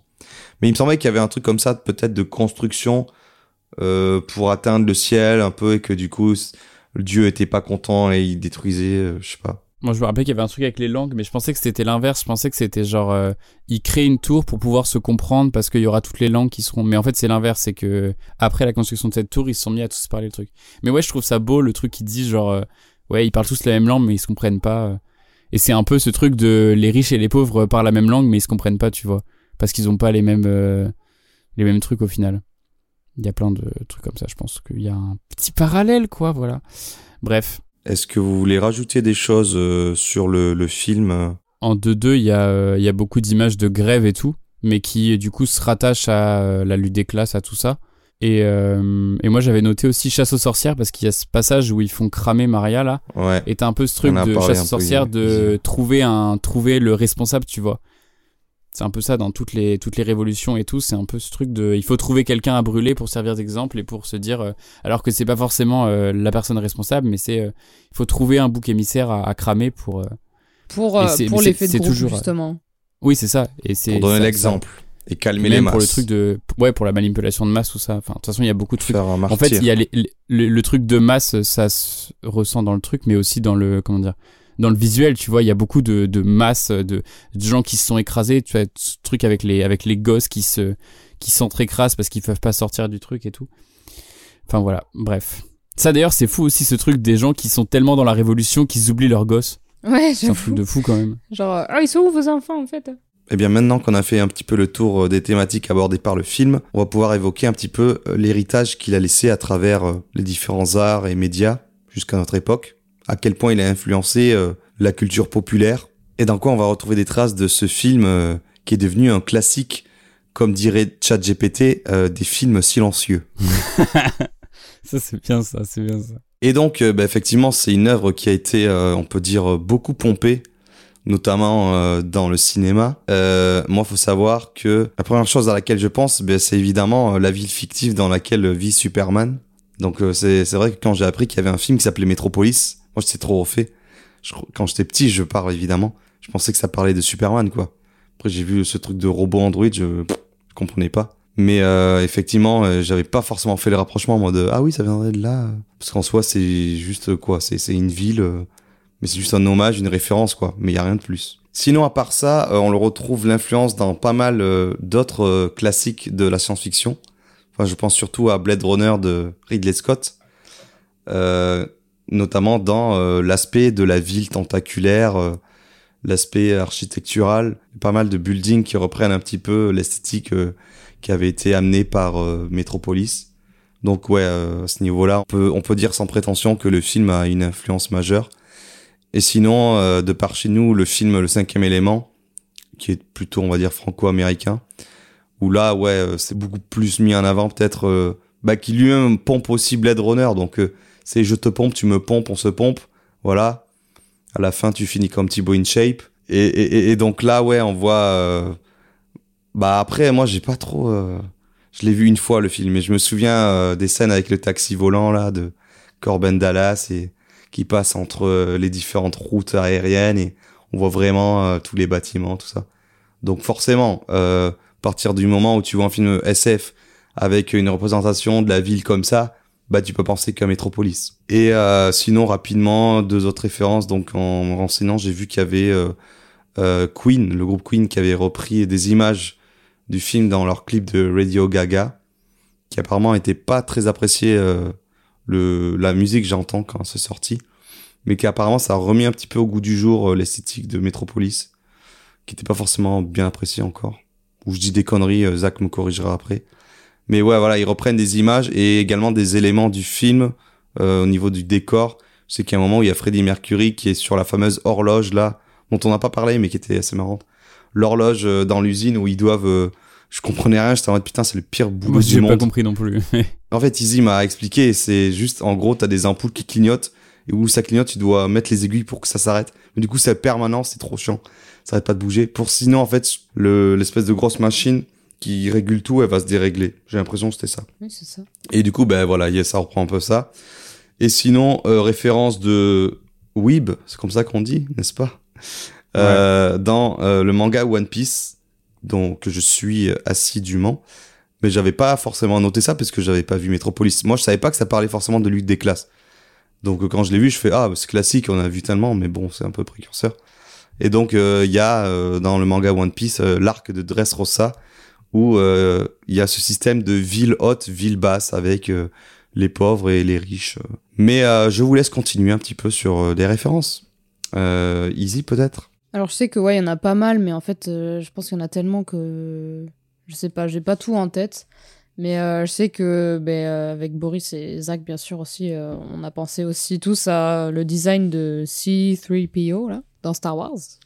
Ouais. le, le, robot du coup qui est clairement clairement référencé, enfin genre clairement la référence à l'android dans Metropolis juste version homme quoi. C'est vrai que exactement la même chose. Et moi j'avais j'avais jamais capté en fait. Ouais, moi non plus. En fait, je voyais l'affiche de Metropolis, mais bien plus tard. J'ai regardé Star Wars bien avant. Du coup, j'avais jamais euh, vraiment capté le, le truc. Et justement, quand on regardait le film, j'étais en mode Ah ouais, mais attends, mais ça ressemble à ça et tout. Du coup, euh, j'ai enfin capté. Euh, mais je sais pas. Je... Mais surtout, c'est le côté couleur or quand tu vois sur des affiches ouais, c'est ça. Non, mais même en vrai, juste rien qu'en noir et blanc ou quoi, son truc sur la tête, c'est genre un rond avec une petite boule au-dessus. Oui. C'est ça, c'est. C'est les robots boîtes de conserve un peu. oui, bon. Ouais. Mais euh, voilà, bon, déjà, du coup, ça, euh, référence euh, assez évidente. Même Georges Lucas, il a, il a clairement dit en mode, bon, je l'ai pris, quoi. Et de toute façon, Georges Lucas, il a tout pompé, il s'en il s'en cache pas non plus. Hein. Bah, le film de Star, le, le, le, le, pitch de Star Wars, c'est un film de Kurosawa. Hein. Oui, bon. Euh, Est-ce qu'on est là pour faire le procès de Georgie? Je crois pas, non. Laissez-le Non, c'est pas un tranquille. procès. C'est un procès. C'est juste. C'est un procès. Le gars, il a tout compris. Il a pompé ce qu'il fallait. Il a touché son fric. Et maintenant, il se la couille douce à Hawaï. Est-ce que tu peux en dire autant? Non, je ne crois pas, monsieur. T'as changé, Boris. Georges, je t'aime. C'est faux, je déteste Star Wars. Et euh, aussi, du coup, euh, comme j'avais dit dans enfin, les, les impressions dans la bande-annonce, euh, il y avait aussi, du coup, le, le roman 1984. Je trouve que, bah, du coup, il fait toujours euh, vachement penser pour juste aussi ces idées de théorie un peu de renversement euh, de la classe populaire et tout, des ouvriers surtout, des hommes ouvriers qui travaillent euh, dans un monde... euh, mais même, pareil, dans 1984, c'est un peu un monde, pareil, sous terre et tout, il y a quasiment pas de lumière, enfin, c'est un peu le même process. Et je sais que oui, j'avais lu ce roman, je l'avais étudié, j'ai vu le film aussi qui était adapté, donc je connaissais très bien et j'avais jamais fait le rapprochement avec Metropolis parce que je savais pas non plus que ça parlait des classes, donc je ne savais pas. Mhm. Et du coup, je trouve que ça y fait vachement penser, surtout les scènes du début où on les voit tous marcher pareil, exactement. Voilà. Après, euh, après oui, Blade Runner, comme t'avais dit. Et euh, après, je sais que, comme, en fait, comme on avait dit un peu dans la bande-annonce, Frankenstein, tout ça, enfin, tout cela. euh, Ah ouais, j'ai oublié Frankenstein. Ouais, bah après, c'est ce qu'on a déjà dit dans la bande-annonce. Donc, euh, on- au final, après, je suis, je- pour une fois, je suis contente en mode. euh, les impressions que j'ai eues sur la bande-annonce, c'était exactement les références qui allaient. Et on avait. Enfin, voilà. C'était. euh, même euh, pour la BD euh, Carbone et Silicium ou quoi, genre, je trouve que ça. C'est cohérent aussi. Enfin, ça va totalement euh, avec le film. Enfin, c'est en référence. Je sais pas si c'est directement référencé, mais en tout cas, ça y fait vachement penser une fois que j'ai vu ce film Metropolis. Parce que, Ouais, ouais, je pour l'aspect de la ville et tout. Bah, tu. En vrai, ouais, il y a des moments de, de la ville que tu vois, ça y fait penser. Mais comme dans trop de films, donc c'est un peu. C'est un peu compliqué à, à classer. Mm. Mais voilà. Et euh, après, c'est un peu tout. Je sais qu'il y en aura sûrement d'autres, mais viendront euh, sûrement quand on arrêtera ce podcast, donc euh, tant pis. Voilà, donc vas-y, balance-nous tout, Zach. ok. Euh, du coup, pour aller plus loin dans, dans, ce- dans ce truc-là, donc je vais vous parler vite fait de films dans la même vibe et après de trucs euh, de de- de- d'œuvres comment dire tran- transmédia qui euh, ont repris un peu le concept ou des points de l'intrigue de ou qui sont ou qui ont inspiré. Enfin bref. J'ai vu Des en rapport, il y a des groupes, euh, des groupes de musique et tout. Je sais, enfin, je pense que tu vas en parler. Du coup, j'attends avec impatience que t'en parles. Bah on va voir. Voilà. Euh, du coup, euh, déjà, les films dans la même vibe ou dans le même délire, bah déjà, on a Metropolis de Rintaro, qui est un animé qui reprend un peu le principe de, l'Android, tout ça en centre de l'histoire. Euh, après, on a aussi euh, Alphaville de Godard, qui est un peu inspiré de ça. On a aussi Dark City de Alex Proyas. On a aussi euh, les décors du euh, Batman original de Burton. Et le film 2046 de Wong Kar Wai.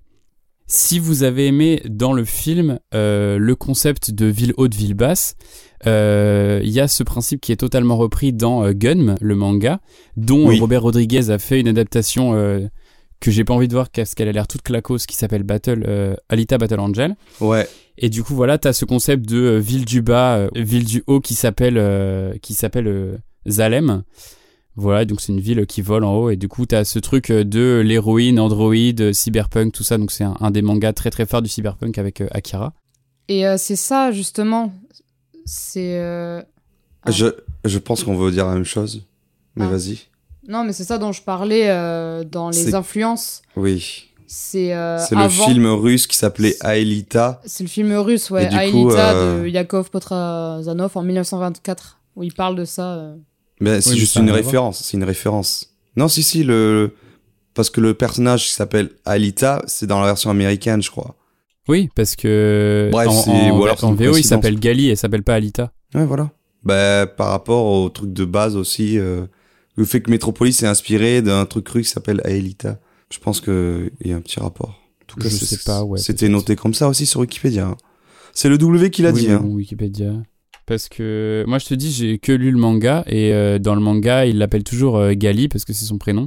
Et Alita, je crois que c'est sa version zonée américaine donc. euh, C'est juste que, attends, d'ailleurs, Gali, l'héroïne, se nomme Aelita dans un de ses rêves ainsi que dans la version américaine. C'est tout. Voilà. C'est ça que Wikipédia dit. Et je pense que le nom dans ses rêves, Aelita, c'est la référence au film euh, de soviétique. Oui, oui, là. je pense, oui, ça c'est ça c'est vraiment possible de fou par contre. Ah mais oui, oui, oui, mais si putain, mais oui, oui, de fou. Mais non, parce qu'en plus dans le film, dans, dans le film Aelita, euh, c'est des Martiens et euh, dans le manga, on apprend plus tard que Gali en fait elle vient de Mars. Donc c'est ça. Bah voilà. Parce que du coup, le manga, il y a plusieurs, euh, il y a plusieurs trucs. Parce qu'en gros, le manga, t'as les 8, 9 tomes de base. Après, l'auteur, il devait pas finir, mais en fait, il a dû finir parce qu'il était malade. Et il a fini en, balle. Et après, au final, il, allait mieux. Du coup, il a refait une autre suite. Puis, il a fait, euh, qui s'appelle Last Order. Et après, il a fait un truc préquel qui s'appelle Mars Chronicle, où on voit son enfance. Bref. Si vous avez aimé euh, l'architecture particulière de la ville et les visions, euh, voilà, il y a les BD qui s'appellent Les Cités Obscures de François Suite- Suiten, c'est trop dur à dire, et Benoît Peters, euh, qui sont du coup, euh, Easy euh, c'est le mec qui a fait Les Terres Creuses, que tu Ah m'avais oui, offert et que je t'avais montré. Ouais, ouais. C'est Et du coup, ils ont fait truc. tout un. Ouais. Et ils ont fait tout un, euh, tout un truc sur des, sur des cités aux architectures super bizarres. Effectivement, ouais, ça y ressemble beaucoup. euh. Ensuite, si vous avez aimé du coup l'univers Art déco, euh, un film qui reprend ça et qui est récent, on a Nightmare Alley de Guillermo del Toro qui reprend pas mal cette esthétique. Euh, sinon, bien sûr, bien évidemment, il y a la saga Bioshock avec euh, ces deux opus qui se passent dans Rapture, la ville sous-marine, et euh, Columbia, la ville dans les airs, et du coup qui reprennent beaucoup cette esthétique et euh, et même il y a beaucoup ce truc de du communisme et tout ça dans Bioshock parce que c'est le le le chef utopiste qui va créer une une cité sous l'eau, mais ça se passe pas comme prévu, nanana, voilà. Si vous avez aimé le côté biblique mythologique, euh, il y a un film qui s'appelle euh, Cabiria, qui est un film italien de 1914, réalisé par Giovanni Pastrone, qui est adapté euh, librement du roman Carthage en, en flammes de Salgari et de Salammbô de Flaubert, comme je disais tout à l'heure, et du coup qui a ce, cette, une scène aussi de, de, de statues géantes de Moloch qui bouffent des gens avec le feu, et qui du coup a inspiré aussi euh, Griffiths pour son ultime film Intolérance, où on a un, euh, un euh, passage entier qui se passe à Babylone, où ils ont reconstitué Babylone, et c'était un des plus gros décors de cinéma construit à l'époque, qui a au final après été laissé à l'abandon.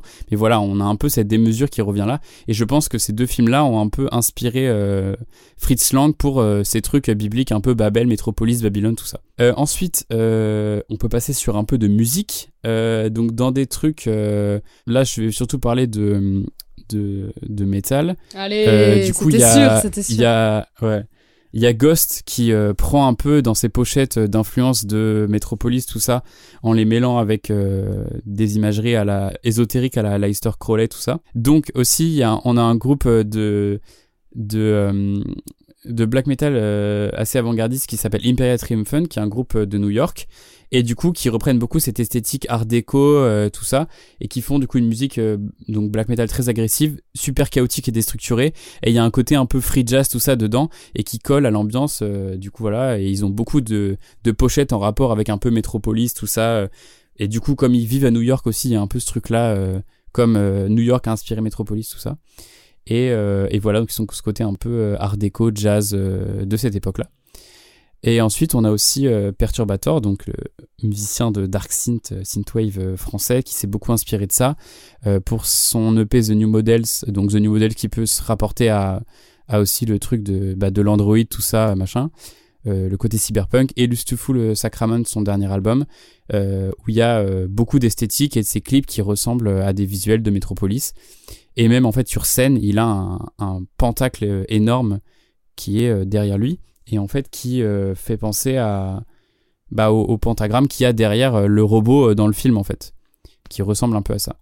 Voilà. Et sinon, en truc plus français, il y a la comédie musicale Starmania qui a été créée du coup par Luc Flamandon et euh, Michel Berger il y a très longtemps, qui a un truc un peu de ce type-là, c'est un peu lutte des classes, tout ça, c'est un peu les pauvres, machin, qui vivent sous terre, euh, et il y a le, le nouveau dirigeant qui va arriver, euh, qui est une sorte de, de fasciste bizarre un peu, tu vois.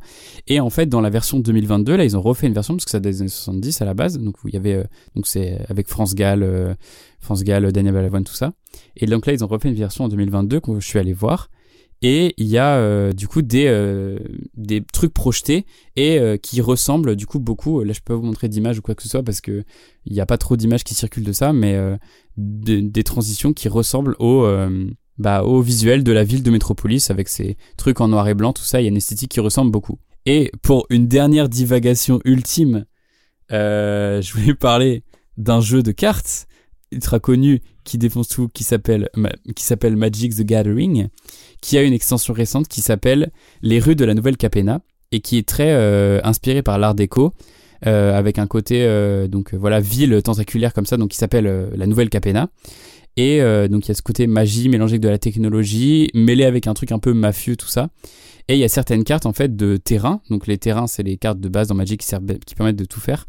Et il y a des versions euh, spéciales donc où euh, toute la carte est représentée euh, par un dessin et qui ressemble du coup aussi aux visions de, la ville dans Metropolis avec ces buildings très droits et ces halos de lumière sur tous les côtés. Voilà, c'était la fin de mes divagations. C'était un peu long, mais j'espère que je vous ai conseillé des trucs qui vous donneront envie de fouiller un peu plus. La séance est terminée, il est temps de faire un bilan et de lancer le générique.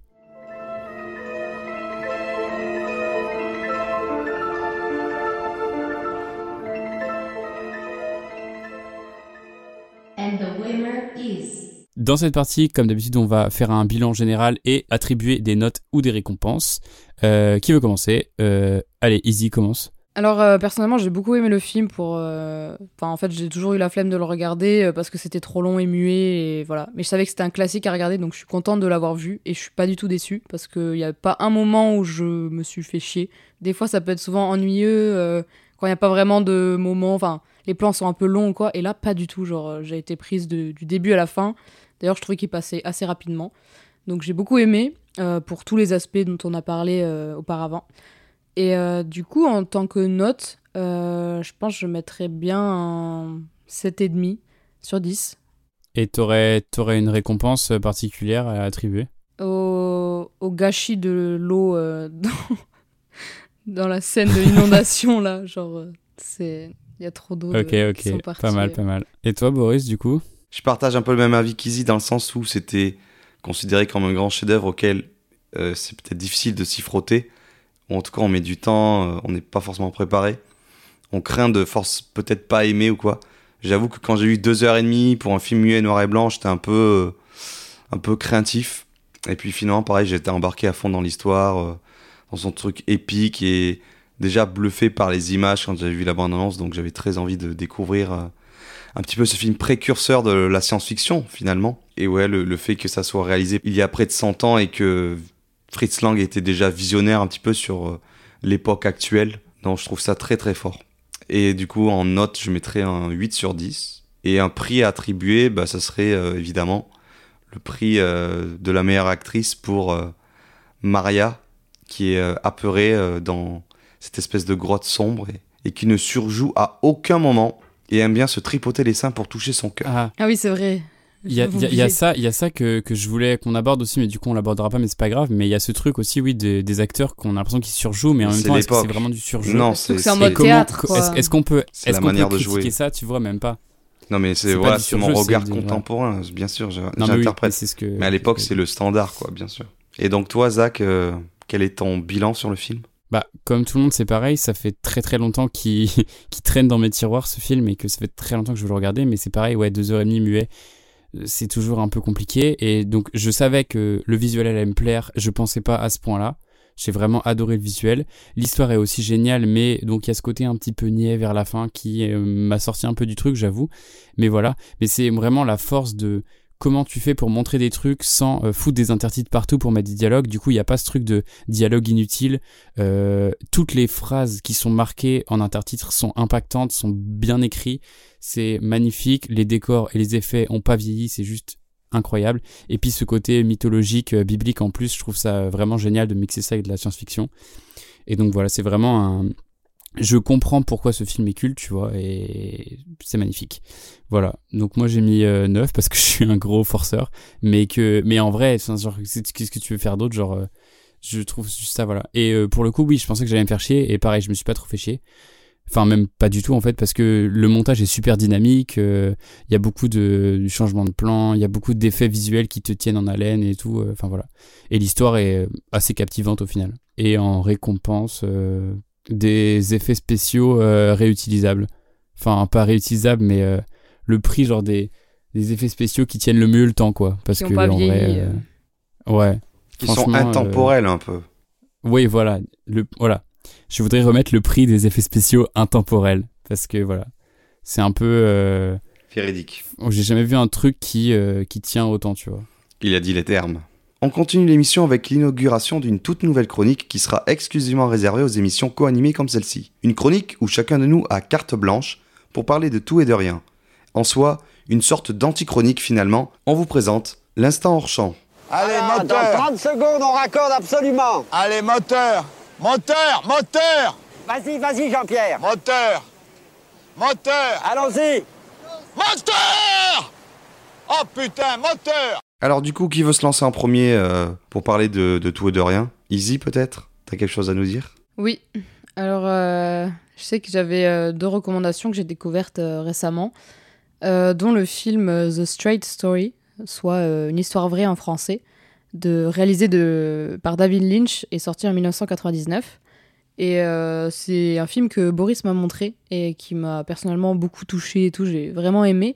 C'est euh, en résumé assez court, c'est euh, un papy qui fait un road trip en tondeuse avec une remorque euh, en, bois où il y a son lit dedans. Enfin, genre, voilà. Et c'est inspiré d'une histoire vraie. Et en gros, il se fait ce road trip pour voir son frère malade. Et il traverse tous les États-Unis pour rejoindre son frère, du coup, qui, est, qui est malade. Et voilà, donc tu suis, c'est assez contemplatif. T'as pas mal de, c'est juste un road movie, on va dire, mais en tondeuse, donc c'est incroyable et euh, très beau visuellement, euh, étonnant de Lynch. Euh, J'en ai pas vu beaucoup, beaucoup non plus de, Lynch, mais de ce que j'ai vu, c'est quand même pas du tout son style. Et là, c'est totalement différent, mais très très touchant par juste la simplicité de, de ce qu'il a pu faire. Et j'ai beaucoup aimé, même une petite larme à la fin, parce que c'était émouvant. Donc voilà, je recommande ça. Et aussi, il y a une série coréenne que j'ai découverte récemment, qui est sortie depuis peu sur Netflix. Donc voilà, ça s'appelle Mask Girl. Donc c'est une série coréenne euh, sortie en 2023 par Kim Young-hoon. Pardon si j'écorche le nom. Et euh, donc en gros, c'est euh, une femme qui est dans un bureau et un peu le boulot de, de merde cliché et qui voilà qui se fait chier. Et le soir, elle, elle devient un peu une twitcheuse, une streameuse comme on dit, avec un masque où elle fait des danses un peu sexy tout ça. Et en gros, son rêve c'était d'être une chanteuse. Donc là, elle y arrive à travers l'écran. Et euh, ça va partir totalement en couille. Euh, genre vraiment, le premier épisode et la fin n'a rien à voir. Et euh, donc critique de société, surtout sur l'apparence. En gros, c'est vraiment axé sur chirurgie esthétique.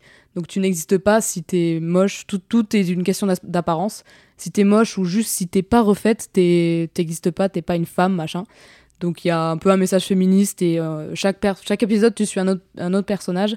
Et euh, le style varie de plus en plus. Et euh, voilà, très bonne découverte. Au début, on s'attend un peu à un truc cliché. En fait, euh, on est vachement surpris. Il y a aussi des moments un peu gore. Donc voilà, je recommanderais ce film et cette série.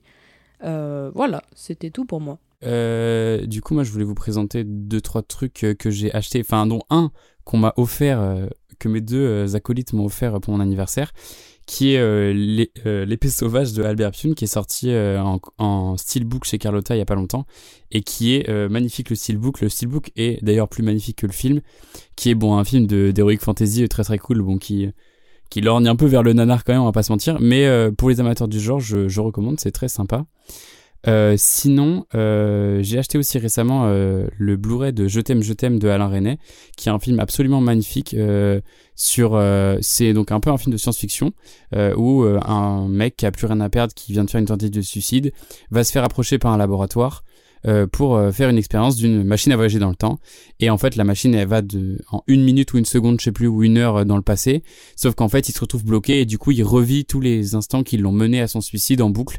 Et le film est génial, le film est beau et touchant et assez terrible, mais euh, mais c'est vraiment magnifique et je le recommande très fortement. En plus, il est pas long du tout, il fait genre une heure et demie et il est voilà très très beau avec des très bons acteurs. Donc Claude Rich dedans, incroyable. Et pour finir, le dernier truc, c'est un DVD parce qu'il n'existe pas en Blu-ray d'un film français qui est sorti euh, l'année dernière, qui s'appelle Jackie Caillou, qui est un film qui se passe euh, dans un milieu un peu rural euh, de montagne. Et en gros, c'est, je peux, vais pas en dire beaucoup parce que il faut découvrir ce film parce que au début, on n'a pas l'impression, au début, on a juste l'impression que c'est un film de campagne et tout, mais après, il y a d'autres choses qui se cachent. Donc je vais vous lire le résumé. Un village de montagne, haut dans les Alpes, Jackie Caillou vit avec sa grand-mère, Gisèle, une magnétiseuse guérisseuse, reconnue de tous. Alors que Gisèle commence à lui transmettre son don, une jeune fille arrive dans la ville pour consulter. Une étrange tache se propage sur son corps. Certain qu'il pourrait le soigner, Jackie court après le miracle. Voilà. Donc en gros, c'est un truc un peu qui mélange les genres et tout, mais il y a un truc que je peux pas vous dire. euh, voilà. Si vous voulez découvrir le film, mais euh, voilà, c'est un peu cette ambiance de rural, de, petit village de montagne où tout le monde se connaît, tout ça, et du coup il y a des, trucs un peu de guérison, de dons, de machin. euh, voilà, et c'est très touchant, très beau, et, euh, voilà. Il y a un petit côté un peu documentaire aussi, hein, quand même. Ça fait un peu ça, même si c'est pas du documentaire, mais il y a un côté euh, réaliste, quoi. Du coup, Jackie Caillou, c'est réalisé par Lucas Delangle. Et donc, voilà, je vous conseille. Et euh, je vous conseille, du coup, de, aussi de, si ce genre de film vous plaise, d'acheter les DVD et tout de ce genre de film parce que c'est euh, c'est plutôt ce genre de petit film qu'il faut acheter en physique plutôt que des gros trucs qui ressortent 50 fois pour euh, aussi montrer bah, que le film peut marcher après sa diffusion en salle. Non, mais c'est vrai. Je suis désolé, Ouais. mais c'est vrai. Si on ce peut genre de trucs, la bonne déjà, c'est des c'est ça, c'est un peu, c'est un peu ce genre de truc aussi. Des fois, c'est un peu des miracles que ça sorte en DVD, ce genre de truc, parce que en vrai, euh, j'en avais jamais entendu parler avant de voir le DVD justement. Et, euh, et du coup, voilà. Très bien, merci beaucoup pour ces mots doux. Et moi, je vais terminer en vous parlant rapidement euh, du festival qui est en ce moment à Venise, donc la Mostra de Venise. Je sais pas le combien c'est, mais du coup, c'est un festival tous les ans, période septembre-octobre, plutôt septembre, qui arrive post-festival de Cannes où voilà, de nouveaux films sont présentés qui vont égrener un petit peu l'année cinéma. Et euh, cette année, il y a pas mal de gros noms. Alors, il n'y a pas de présentation vraiment d'équipe avec les acteurs parce qu'il y a une grève en ce moment à Hollywood euh, des acteurs et des scénaristes envers les gros studios. Mais euh, ben, parmi les films qui m'intéressent, il y a le nouveau film d'Harmony Harmony Corrine, Agro Drift, tourné avec Travis Scott en infrarouge. Je suis très curieux de ce que ça peut donner. Et sinon, rapidement, et dernièrement, les films qui ont fait du bruit, il y a eu The Killer de Fincher, qui sortira sur Netflix en fin d'année. Euh, Enfin, qui fait du bruit en tout cas, il y a eu une première bande-annonce. Et euh, Ferrari, le biopic sur euh, bah, Enzo Ferrari, je crois, par Michael Mann avec Adam Driver dans le rôle titre. Et juste parler du coup des deux trailers de ces deux films qui sont sortis que je trouvais intéressants. Car dans une ère où bah, les bandes-annonces sont devenues professionnelles dans l'art du spoilage, spoilage, divulgachage. Divulgachage. Euh, et bah, c'est vrai que les bandes annonces sont de moins en moins bien faites et souvent elles vont faire un résumé de, de l'œuvre. Et j'aime bien quand on retrouve de temps en temps euh, des bandes annonces épurées qui sont juste là pour nous montrer un petit peu un montage d'images sans parole, juste de la musique ou du, des bruitages et euh, juste euh, voilà, en fait c'est c'est tout simple. On a la bande annonce de Ferrari du coup. En soi, c'est un biopic, il n'y a pas grand chose à, à spoiler de très important, mais c'est plus Mais ça Bah, le- stylé. Hein. ça nous montre une ambiance et t'as des bruits de moteur derrière et tout. Et un peu la vie de ce mec-là, on va comprendre qu'on va le suivre à travers euh, ses relations de couple, sa famille, machin, la création des voitures, son, sa place dans les courses automobiles. Voilà, ça donne envie. Et pour celui de Fincher, The Killer, du coup, là on est sur un truc un peu différent, un montage très dynamique, euh, euh, assez rapide, en rythme avec une musique certainement composée par Trent Reznor et Atticus Ross, ses euh, compositeurs attitrés, et, euh, et avec euh, une, voix off de Michael Fassbender qui répète un truc en boucle, un peu comme un mantra, et ça donne très très envie. J'espère qu'il voilà, il va revenir très fort avec ce, ce thriller, je l'espère, qui est d'ailleurs scénarisé par celui qui avait écrit Seven. Donc voilà, ça va revenir dans des touches un peu plus sombres, un peu à la Gone Girl ou Seven, je pense. Et sinon, un autre truc rapide dont je voulais vous parler, c'était la série live action euh, de Netflix, euh, l'adaptation du manga de Eiichiro Oda, One Piece. Donc j'ai regardé les 8 épisodes avec Izzy euh, récemment. Et du coup, moi étant plutôt un fan de la licence, j'avais de grandes craintes et finalement, trouve qu'ils s'en sont sortis plutôt pas trop mal, même si adapter un shonen sur le papier, c'est toujours casse-gueule. Il n'y a jamais vraiment de grande réussite à ce niveau-là. Et, euh, et donc là, j'ai l'impression de voir des cosplayers échapper de la Japan Expo euh, qui nous ont donné un peu de budget et des caméras avec des grands angles pour faire euh, une série. Voilà, voilà. Mais quand on outrepasse ce truc-là, même si ça, ça a l'air un peu rushé, c'est assez fidèle au personnage. Pour faire simple, j'ai trouvé que c'était une adaptation pas trop dégueu, qui se regarde. Ça reste un peu moyen, mais voilà. Et puis, peut-être Isis, si tu voulais dire un mot là-dessus, vu que toi, tu l'as regardé avec moi, mais que t'es pas du tout euh, affilié à l'univers, qu'est-ce que t'en as pensé? Euh, bah, justement, je trouve que ça donne envie de regarder One Piece. Même si, tu vois, moi, je me connais, c'est beaucoup trop long, il y a beaucoup trop de trucs. Et euh, déjà, ben, j'ai eu une phase manga et tout, donc j'aurais plutôt aimé les lire avant. Mais euh, là, ce serait peut-être plus pour les regarder et tout, mais je sais que j'aurais. Il y en a trop en fait, donc c'est pas possible. Mais je trouve que quelqu'un qui n'y connaît pas grand chose, ça donne envie de regarder euh, ben, l'origine, tu vois, pour en savoir plus. Et plus sur l'univers surtout, parce que là, c'est très rushé. Et euh, donc voilà. Mais je trouve que ça va. Pareil, au début, ça fait un peu cosplayer, euh, pas ouf. Mais euh, on s'y fait. Et puis heureusement que toi, t'étais là et que tu t'y connaissais un peu pour me dire un peu, euh, des fois, telle chose se passe comme ça ou quoi. Donc euh, voilà. Mais personnellement, je trouve ça pas. Ça, ça se regarde, quoi. C'est sympa. Et ça donne envie de découvrir l'univers, euh, je trouve.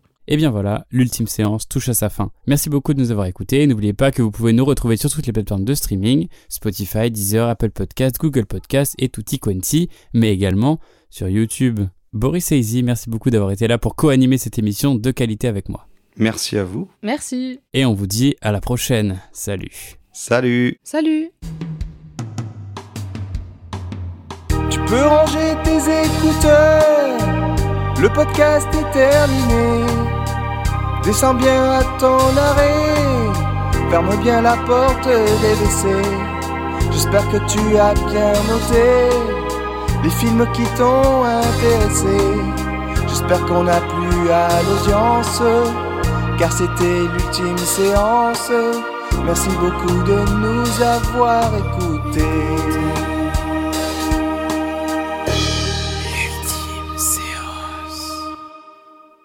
C'était bien de la merde. Ah, moi j'ai trouvé ça fort intéressant. Casse les couilles le texte, c'est ce genre de musique là. Peut-être que je reviendrai au prochain spectacle.